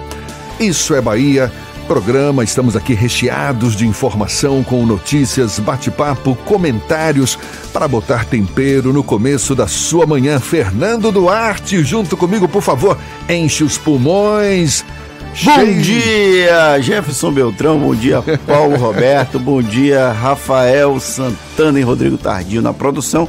E um bom dia mais que especial para Baiana FM de Itaberaba, 93 FM de Jequié Interativa FM de Itabuna, Ativa FM de Eunápolis, Cultura FM de Paulo Afonso, Cidade FM de Luiz Eduardo Magalhães, Itapuí FM de Tororó, Eldorado FM de Teixeira de Freitas, RB Líder FM de Rui Barbosa e a Serrana Líder FM de Jacobina. Que coisa boa! Você nos acompanha também pelas nossas redes sociais. Temos o nosso aplicativo, tem a internet no atardefm.com.br. Além de nos ouvir, olha nós aqui, bom dia para você. Você pode nos assistir pelo Portal à Tarde ou pelo canal da Tarde FM no YouTube. E claro, participar enviando suas mensagens pelo nosso WhatsApp 71993111010. Basta mandar sua mensagem que eu tô aqui ó com o celular na mão esperando vocês entrarem em contato conosco. Tudo isso e muito mais a partir de agora para você.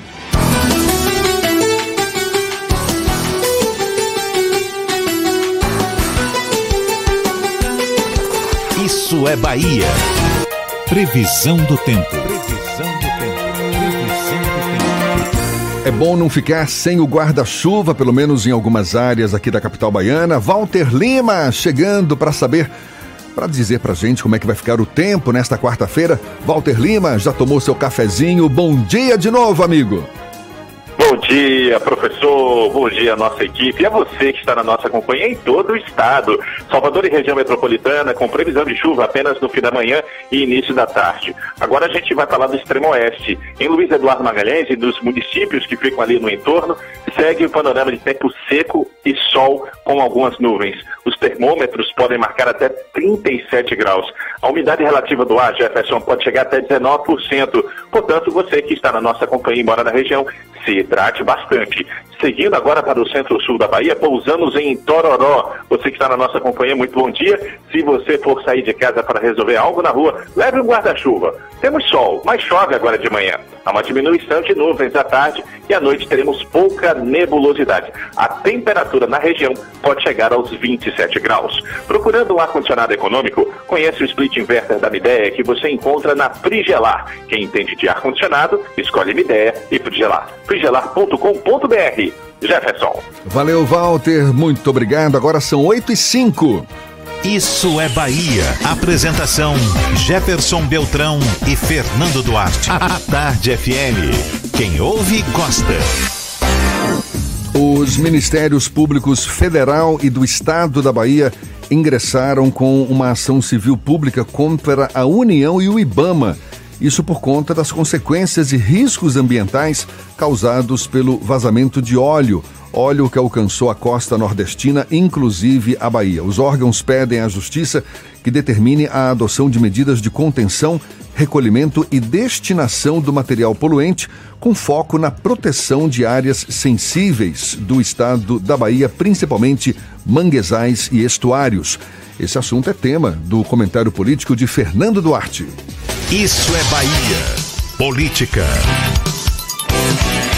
A Tarde FM. Jefferson, as primeiras manchas de óleo começaram a aparecer no litoral nordestino no início de setembro e quase um mês e meio depois o Ministério Público Federal e no caso daqui da Bahia, o Ministério Público do Estado da Bahia ingressaram com ação para que IBAMA e a União sejam responsabilizados ou que pelo menos tomem cuidado para que isso não se espalhe ainda mais.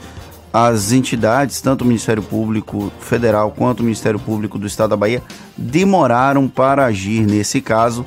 Infelizmente, agora a política é de redução de danos, já que a mancha de óleo, as manchas de óleo atingiram boa parte do litoral nordestino e comprometem inclusive zonas de grande importância ambiental, como manguezais e a parte em que os rios desaguam no mar.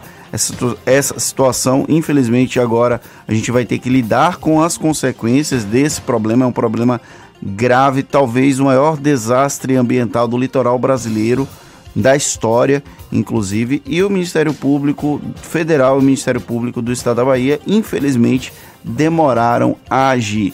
Caso tivessem agido no momento oportuno, no começo, quando as manchas começaram a aparecer, talvez isso obrigasse tanto a União quanto o IBAMA a tomarem medidas para tentar evitar que essas manchas se espalhassem por todo o litoral brasileiro. Daqui a pouco a gente mergulha um pouco mais nesse assunto, conversando com o diretor de Recursos Hídricos e Monitoramento do INEMA, Instituto do Meio Ambiente e Recursos Hídricos, Eduardo Topázio. Agora, 8 e 8. E a gente dá um pulo à redação do portal Bahia Notícias. João Brandão, seja bem-vindo de novo, João. Tem novidades pra gente? Bom dia. Dia, sim, sim.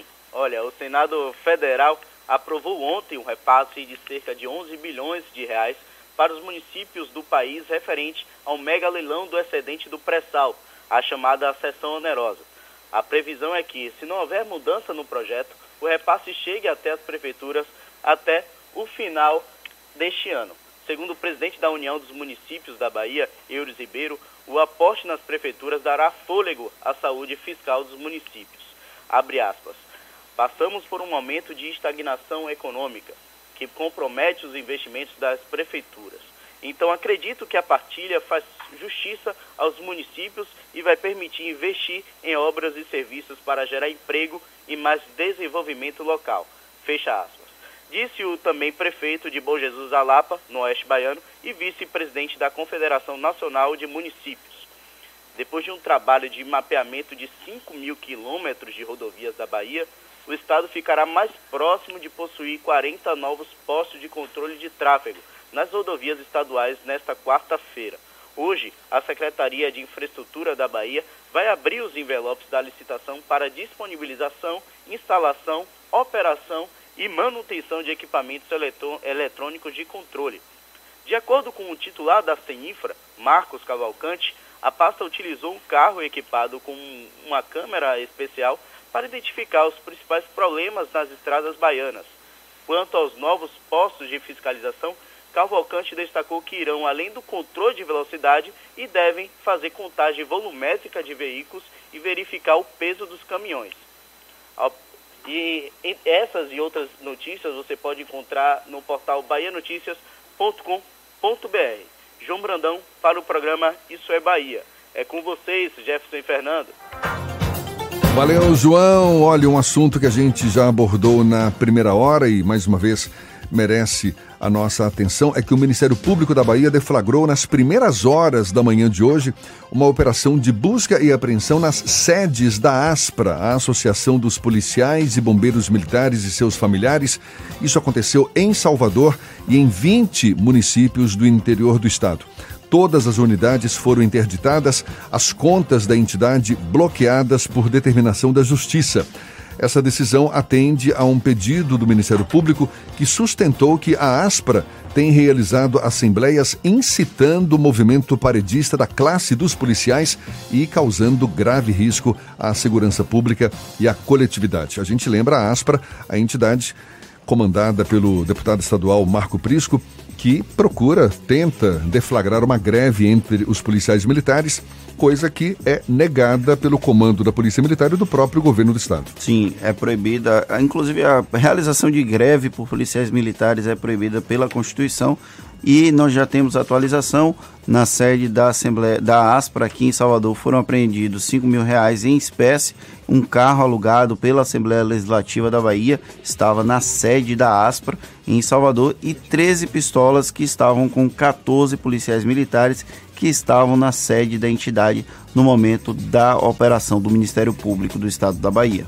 Agora são 8 e 11 e a gente conversa já já com o diretor de Recursos Hídricos e Monitoramento do INEMA, Eduardo Topazio. Primeiro, a gente faz o nosso início de giro pelo interior do estado. Vamos a Itabuna. Evandro Lima, da Interativa FM, é quem conversa conosco agora. Bom dia, Evandro. Bom dia, Jefferson. Bom dia, Fernando. Bom dia a todos os nossos queridos ouvintes do Isso é Bahia. Eu falo ao vivo de Itabuna, no sul da Bahia. Olha, policiais das delegacias de repressão a furtos e roubos e de homicídios de Itabuna apreenderam ontem em uma estrada vicinal que liga o bairro de Ferradas a Boerarema dois veículos usados por criminosos no assalto à, agência central dos Correios da Avenida JS Pinheiro e o sequestro de um casal no bairro Monte Cristo. Os veículos HB20 branco e o Toyota Hilux prata foram encontrados na estrada Piteira. De acordo com a Polícia Civil, o HB20 foi usado pelos bandidos para sequestrar uma funcionária de uma empresa de ônibus em Itabuna e o marido dela, na manhã de segunda-feira, dia 14. Pelo menos quatro criminosos participaram do sequestro do casal, sendo que uma mulher, usando farda da Polícia Militar da Bahia, seguiu com a funcionária até a sede da empresa no centro comercial. A polícia suspeita que a quadrilha seja a mesma que assaltou na manhã de sexta-feira, dia 11, a agência central dos Correios na, dos Correios na Avenida JS Pinheiro. Os bandidos atacaram o veículo da empresa e levaram uma carga com mercadorias que seriam entregues aos clientes. Eles também roubaram objetos e documentos de funcionários dos Correios. Eu sou Evandro Lima, falando direto da redação da Rádio Interativa. Bom dia, Jefferson. Bom dia, Evandro. Aproveite bem esta quarta-feira. Olha, agora são 8h14 e a gente falou um pouco mais cedo que os Ministérios Públicos Federal e do Estado da Bahia ingressaram com uma ação civil pública contra a União e o IBAMA por conta aí das consequências e riscos ambientais causados pelo vazamento de óleo que alcançou a costa nordestina, inclusive a Bahia. Uma ação que tem como foco a proteção de áreas sensíveis do estado da Bahia, principalmente manguezais e estuários, essas medidas emergenciais que sejam iniciadas dentro de 24 horas e concluídas em quatro dias. É a intenção, pelo menos, dos Ministérios Públicos Federal e do Estado da Bahia. A gente atualiza aqui, na Bahia, o óleo já atingiu as praias de Guarajuba, Itacimirim e Arembepe, em Camaçari, Praia do Forte, em Mata de São João, Subaúma e Porto do Sauípe, em Entre Rios, Baixio e Mamucabo, em Esplanada, também praias de Barra da Siribinha, Barra do Itariri, Sítio do Conde e Poças, no Conde e também em Mangue Seco e Coqueiro, em Jandaíra. Aqui em Salvador, o óleo atingiu até o momento as praias do Flamengo, Piatã, Itapuã, Placafor, Jardim de Alá, Jardim dos Namorados e Buracão, no Rio Vermelho.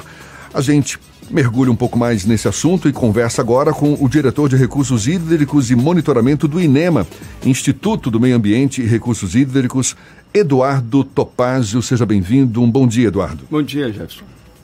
Você pode nos dar uma, um panorama mais atualizado? O que, que o INEMA está procurando fazer para, enfim, lidar com essa questão? Que providências estão sendo tomadas hoje? Olha, o INEMA está com uma força-tarefa permanente em campo, fazendo vistoria, fazendo correndo, correndo área, como poderíamos dizer, em todo o litoral, em todo o trecho do litoral norte. Também estamos já preparando uma pessoal, tem atividade de outras diretorias ligado à a, a, a, unidade de conservação, principalmente num Baixo Sul, já que é a região mais próxima, seria, um caso, se houver uma progressão dessas manchas, chegar aqui depois de Salvador, no Baixo Sul. E o INEMA tem feito essas ações de, de fiscalização, de vigilância, de monitoramento dessas áreas, porque é onde está a nossa jurisdição. Quem nós desejávamos é que ela não chegasse ao litoral, considerando o início do processo do fenômeno.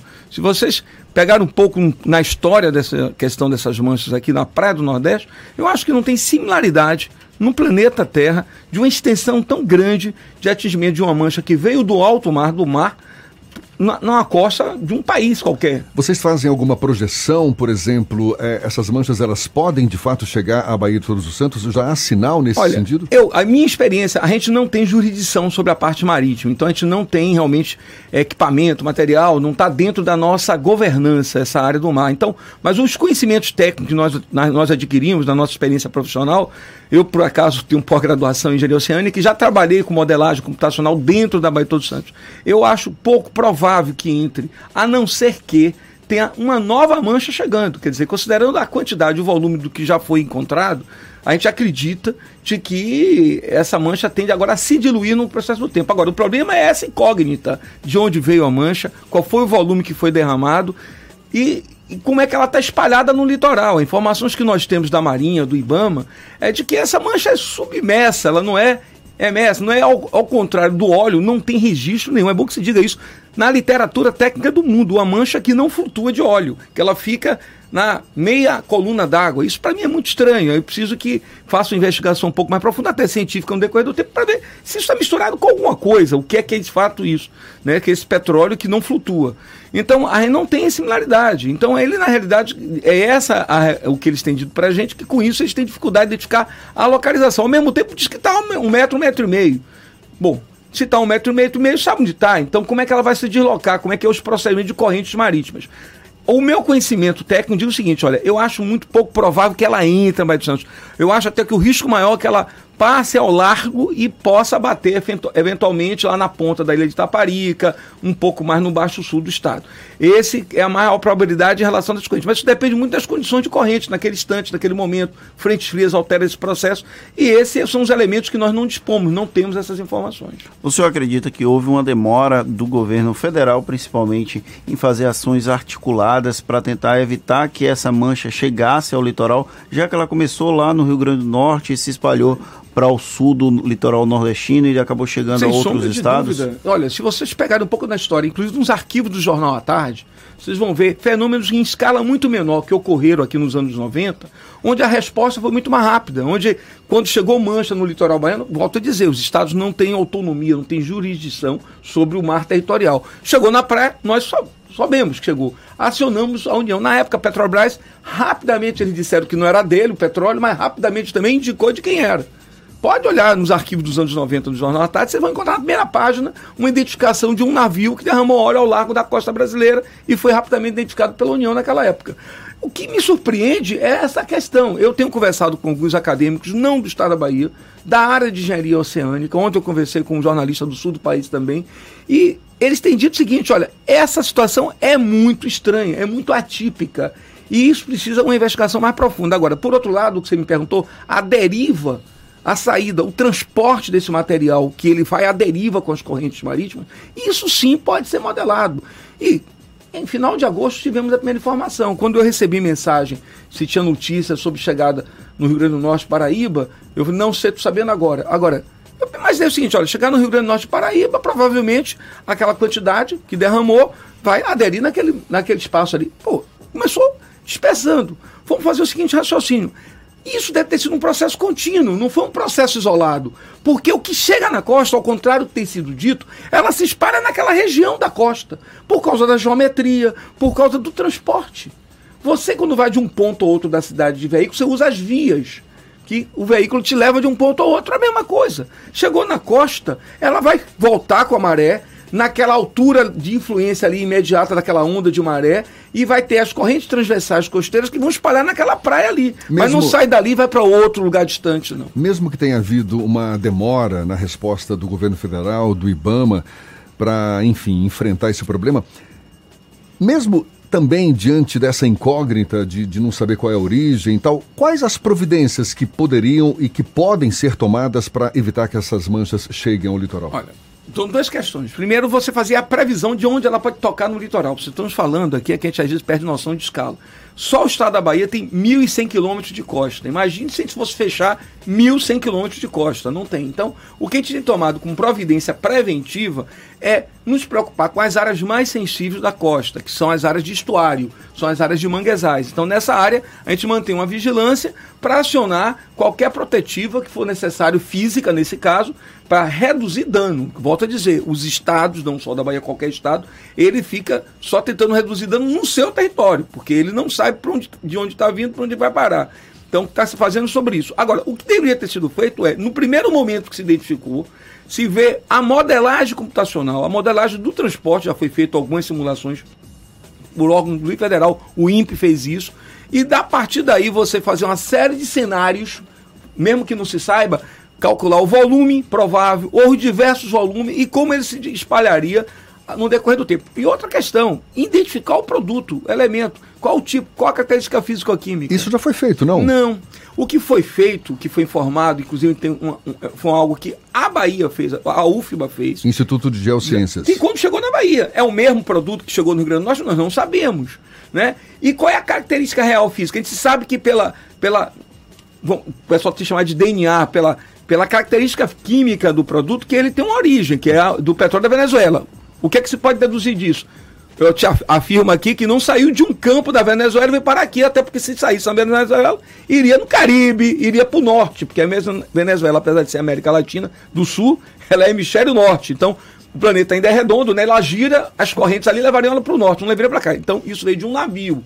É muito mais provável, um detalhe aqui, dizer para o senhor é o seguinte: é muito, podia ser mais, é muito, é, é, é pro, muito mais provável que é, petróleo viesse da África, da costa da África para aqui, a Mirklin, que veio do mesmo jeito, veio flutuando até aqui Exato. e remando de vez em quando, do que da Venezuela. Agora, se é da Venezuela, não foi da costa da África, foi um navio transportando. Qual é a sua suspeita?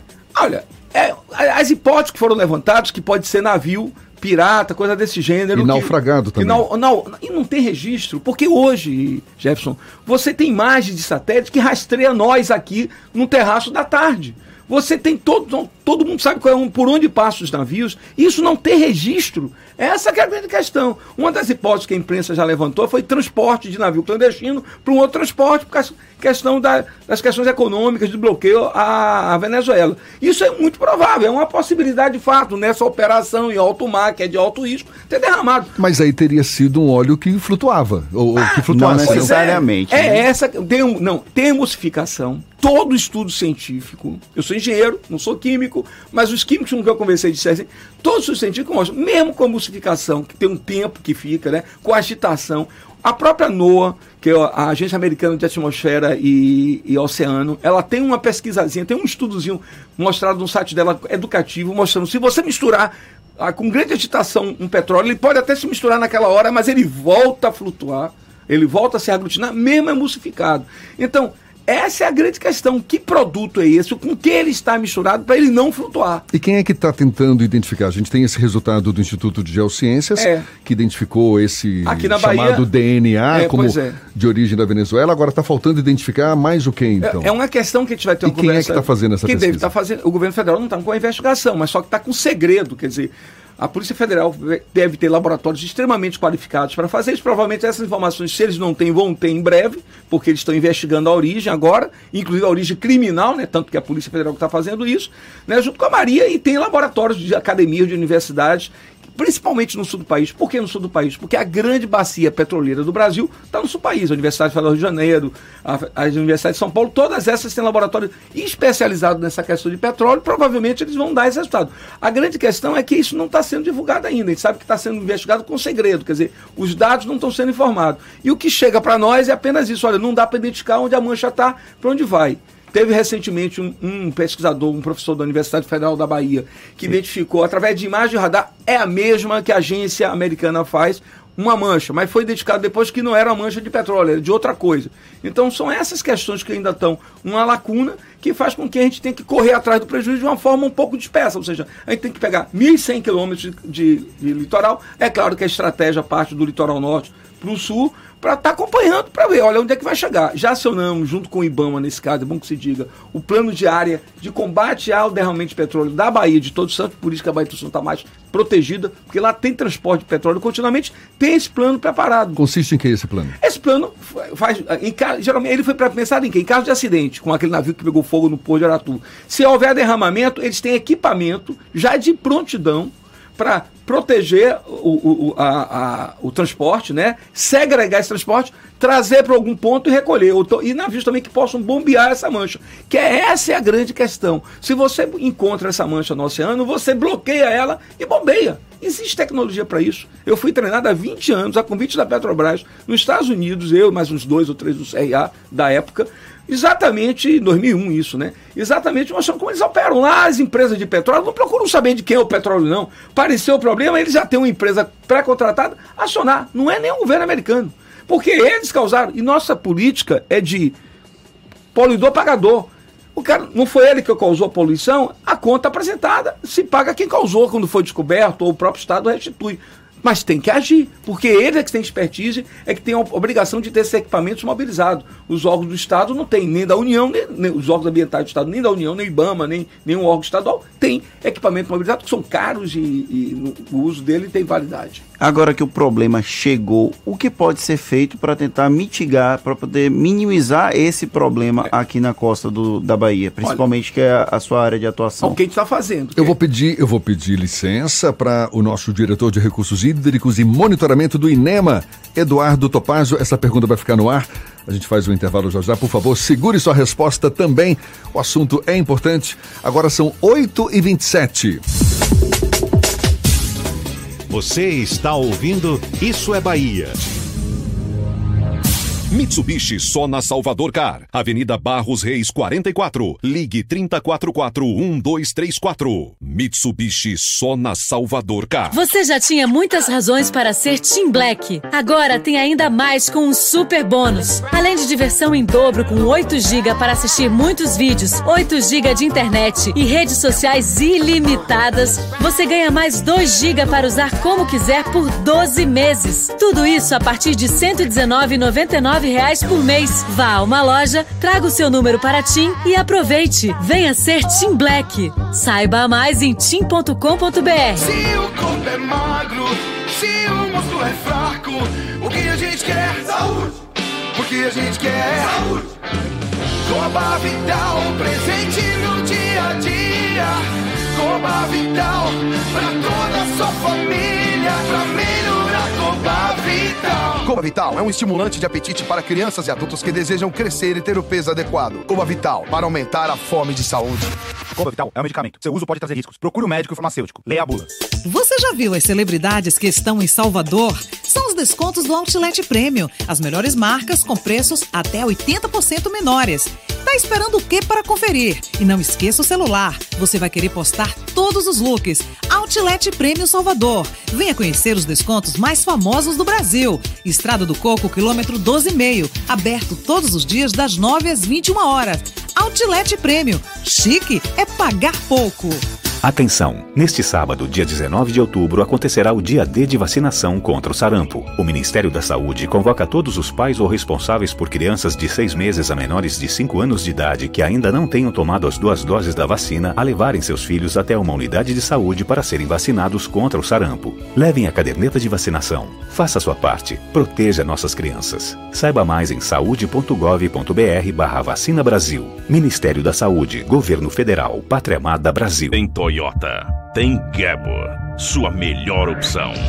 Yaris Gisele Plus automático hatch Sedan 2020 com taxa zero e emplacamento grátis. Toda a linha Etios 2020 com preço de nota fiscal de fábrica e a primeira parcela só em janeiro. Conheça e faça o test drive no Corolla 2020, o primeiro híbrido flex do mundo. Gabor, sua melhor opção. Comércio Pituba, Lucaia e Santo Antônio de Jesus. No trânsito dê sentido à vida. Consulte condições. A tarde FM. Trânsito.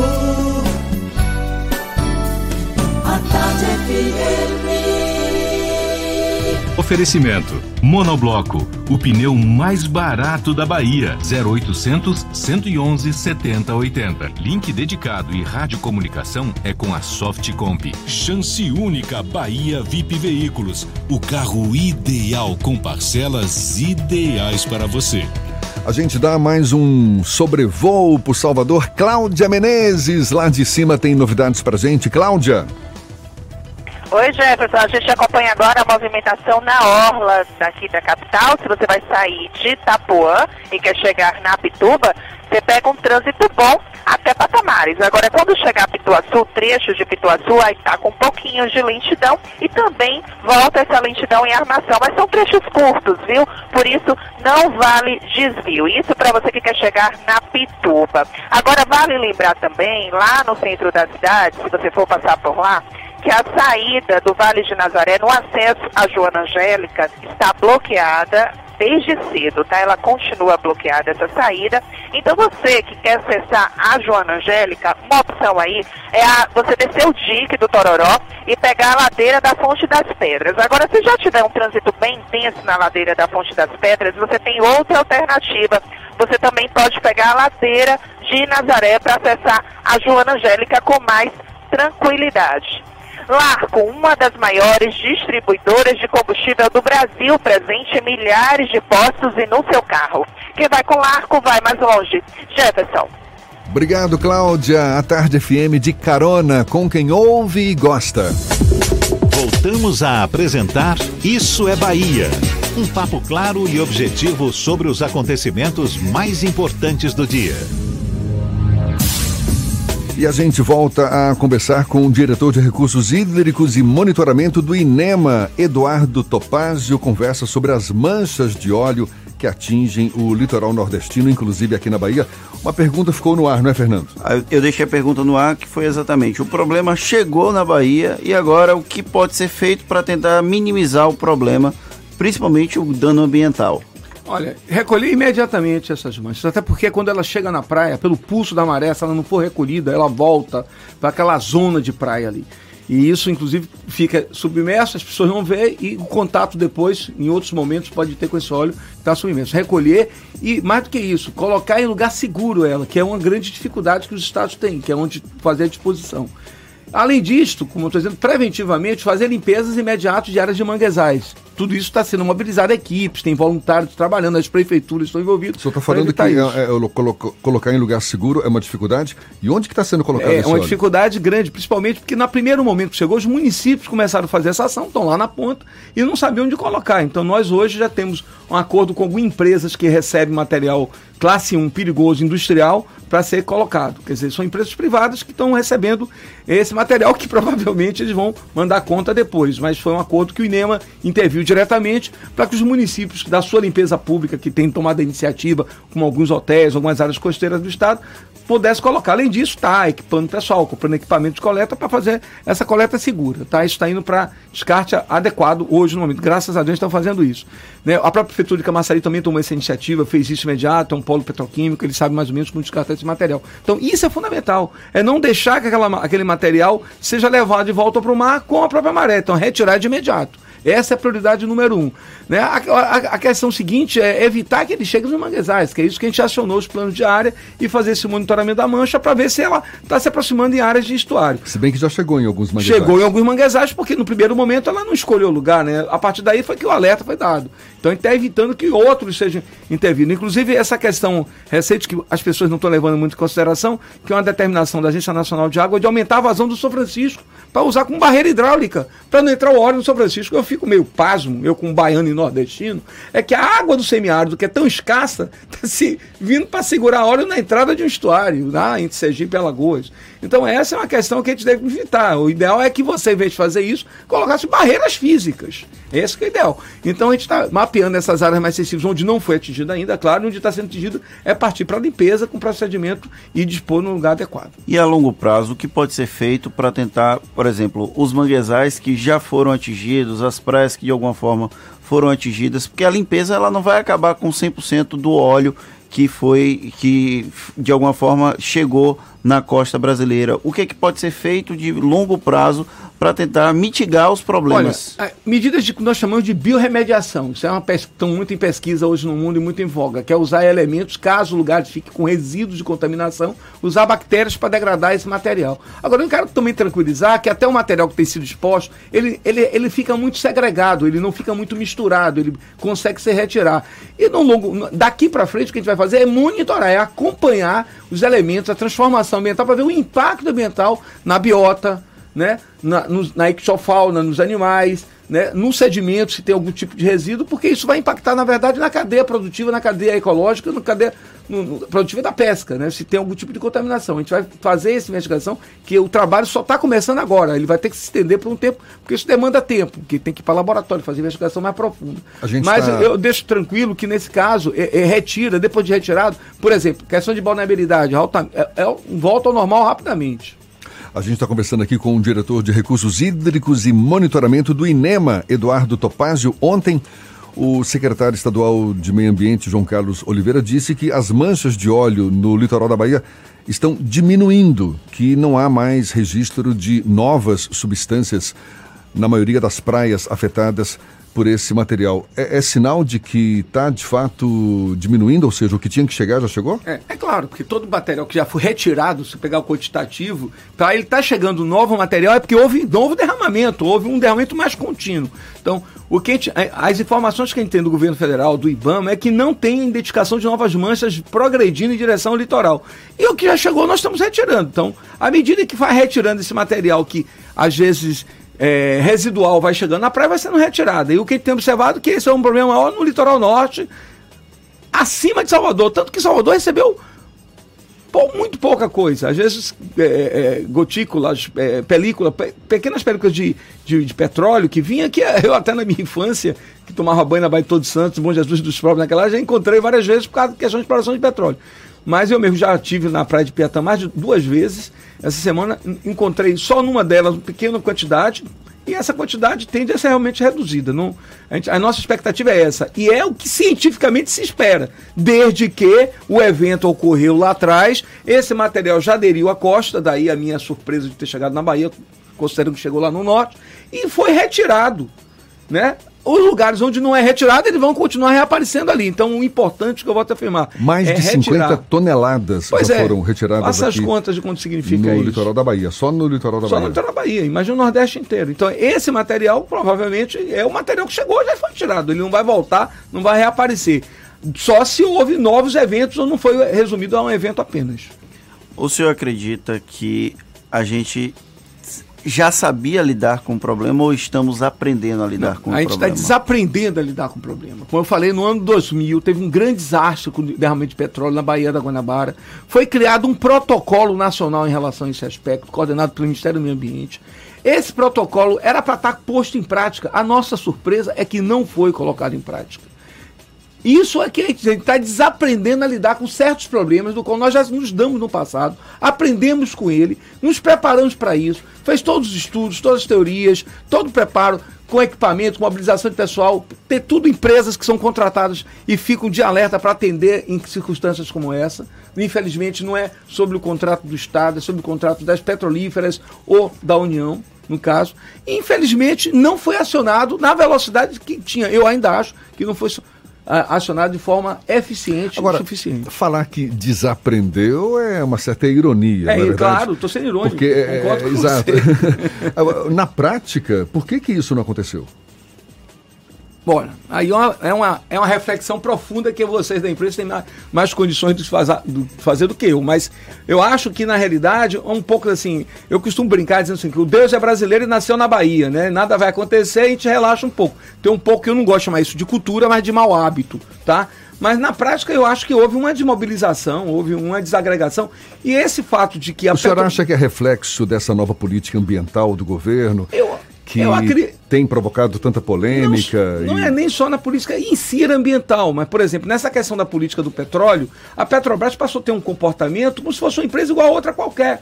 Quer dizer, é, e antes ela não tinha esse comportamento. Quer dizer, a Petrobras, mesmo sabendo que o petróleo não era dela, eu já citei exemplos aqui, ela ia lá e atuava até em colaboração. Ela é a maior empresa de petróleo que ainda opera no Brasil, ainda.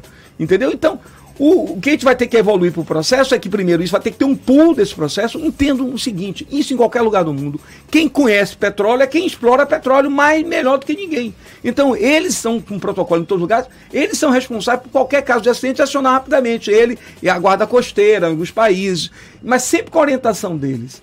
Num- numa- numa- na América do Norte, nos Estados Unidos, por exemplo, se você ligar com, avisando que tem um derramamento de petróleo, a recepcionista da empresa, você não vai ligar para o MMS, não, que é a ANP deles lá. A recepcionista da empresa vai saber o que fazer naquela hora. E a primeira questão que eles levantam lá e mobilizam, sabe qual é? A comunicação.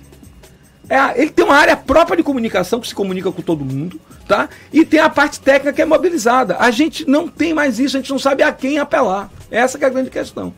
Fernando?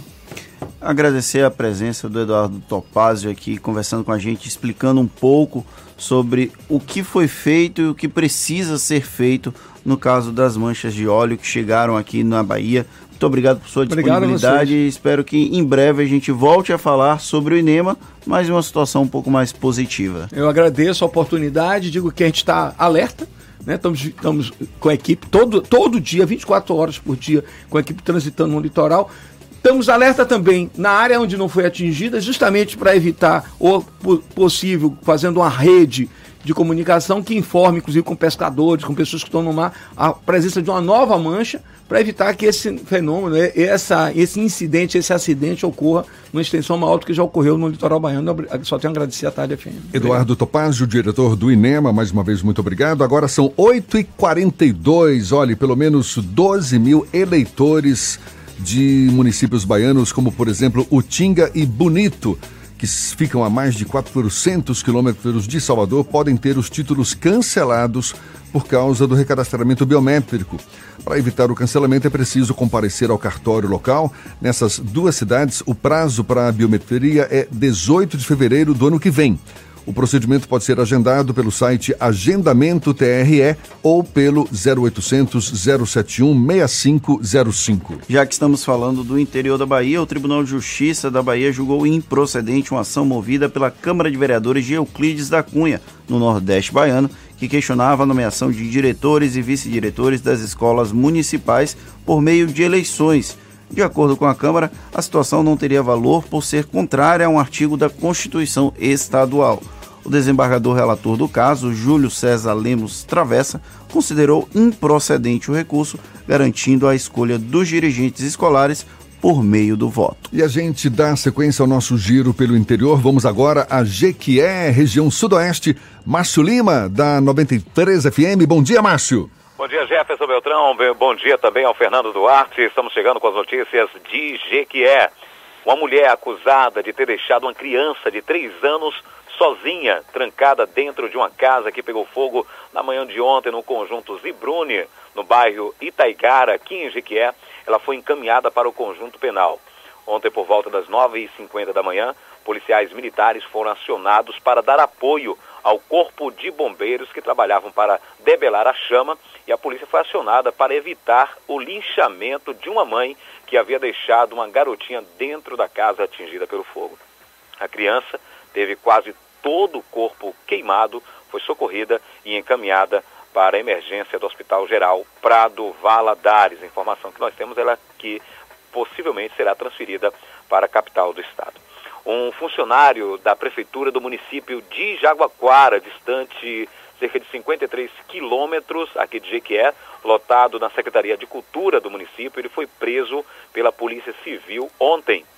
A polícia divulgou o nome do indiciado, sendo Lucas Santos Cirino, de 24 anos, que segundo o delegado de polícia, doutor Chardson Castro, ele foi denunciado por uma menor que afirmou que estaria sendo assediada e ameaçada pelo servidor.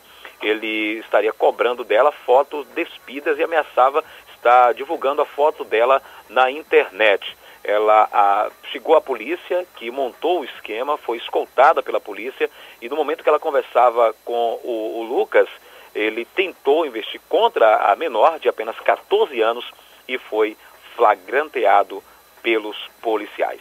Eu encerro minha participação com a nota de pesar.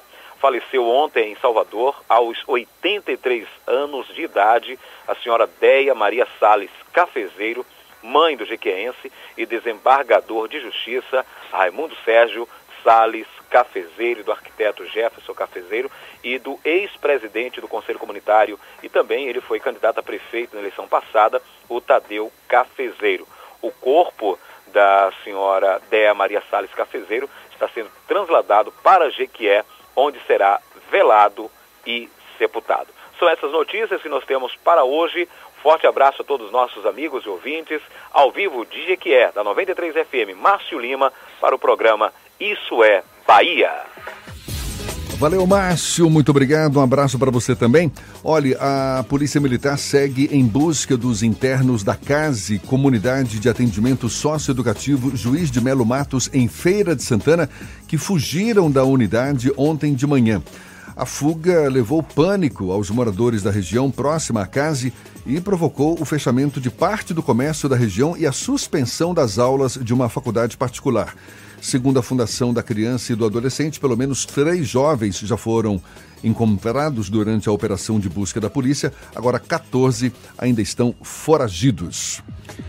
Atenção você que vai fazer o Exame Nacional do Ensino Médio. A partir de hoje, o INEP vai divulgar o cartão de confirmação da inscrição com o local de provas vão ser aplicadas nos dias 3 e 10 de novembro. Os participantes também podem conferir o número da sala, a opção de língua estrangeira feita durante a inscrição e o tipo de atendimento específico e especializado com recursos de acessibilidade necessários.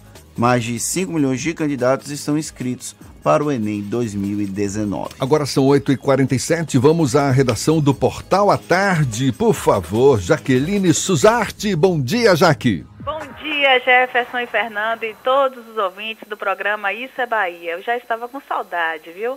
Olha só, um homem de 46 anos foi preso com armamento e explosivos na cidade de Brotas de Macaúbas, no interior da Bahia.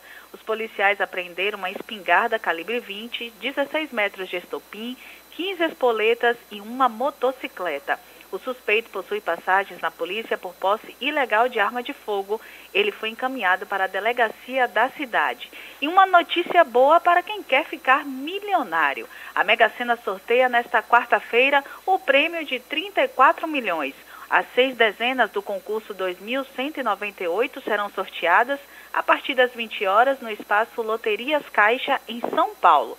As apostas podem ser feitas até às 19 horas em qualquer lotérica de todo o país, com seis dezenas marcadas no valor de R$ 2,50.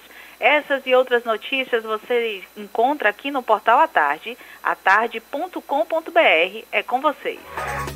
Obrigado, Jaqueline e Suzarte. Estávamos com saudades de você também.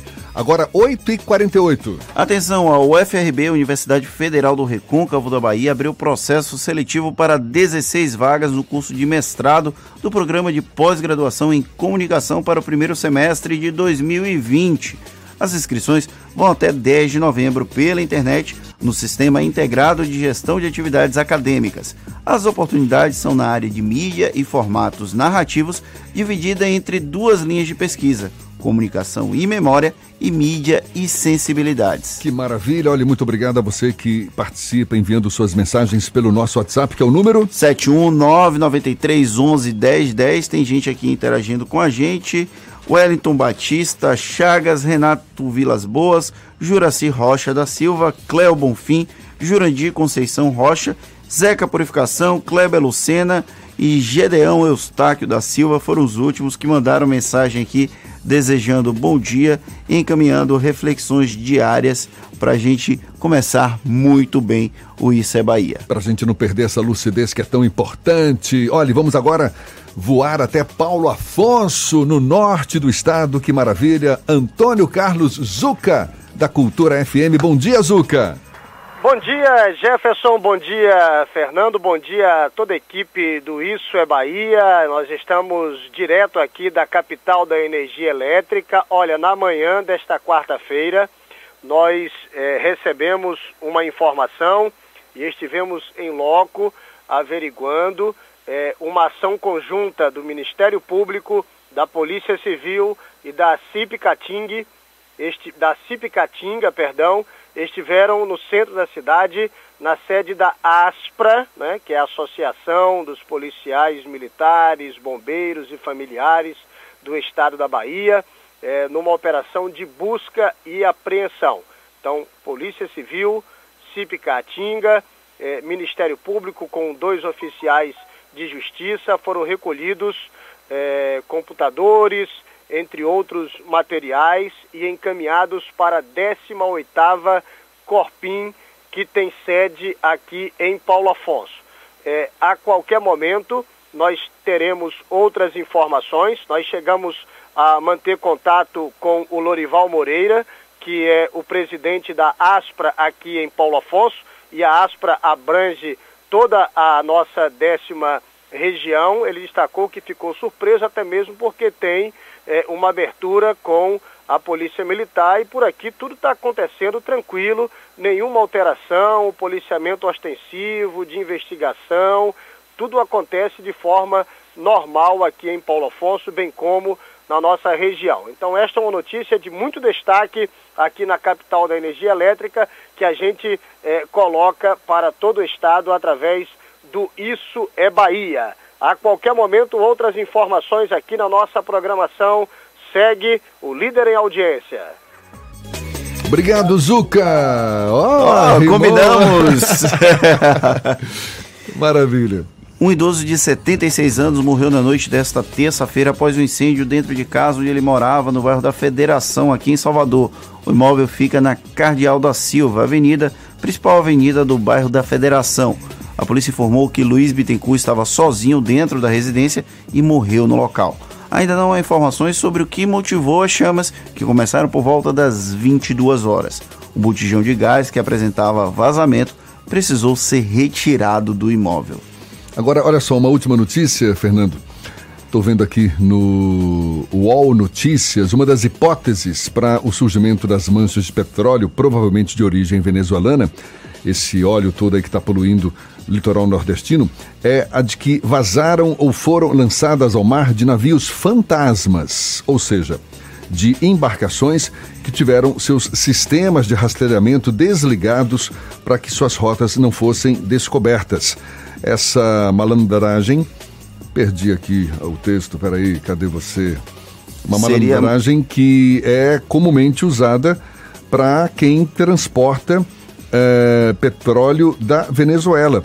Isso por conta da sanção que o país sofre dos Estados Unidos. Por conta dos embargos econômicos aplicados pelos Estados Unidos e essa operação, de acordo com o UOL, teria uma participação também de outros agentes internacionais, como Rússia e China, que teriam interesse no transporte de petróleo da Venezuela para comercialização posterior. Aquela história, vai esquentar o óleo e aí transporta via navio fantasma e faz a, o transporte de um navio para o outro em pleno oceano para tentar esquentar essa carga, digamos assim, e pode ter resultado nesse vazamento monstruoso que atingiu toda a Copa. Co, toda a Copa. Toda a Copa, toda não. a costa do Nordeste. Agora, seis minutos para as nove horas, está acabando, Fernando. Mais um Isso é Bahia, hoje completando o mês? Não, ainda não. É hoje sim, Sim, senhor. É hoje. Por favor, hoje é dia de 16 palmas. de outubro, completamos um mês no ar, muito a comemorar.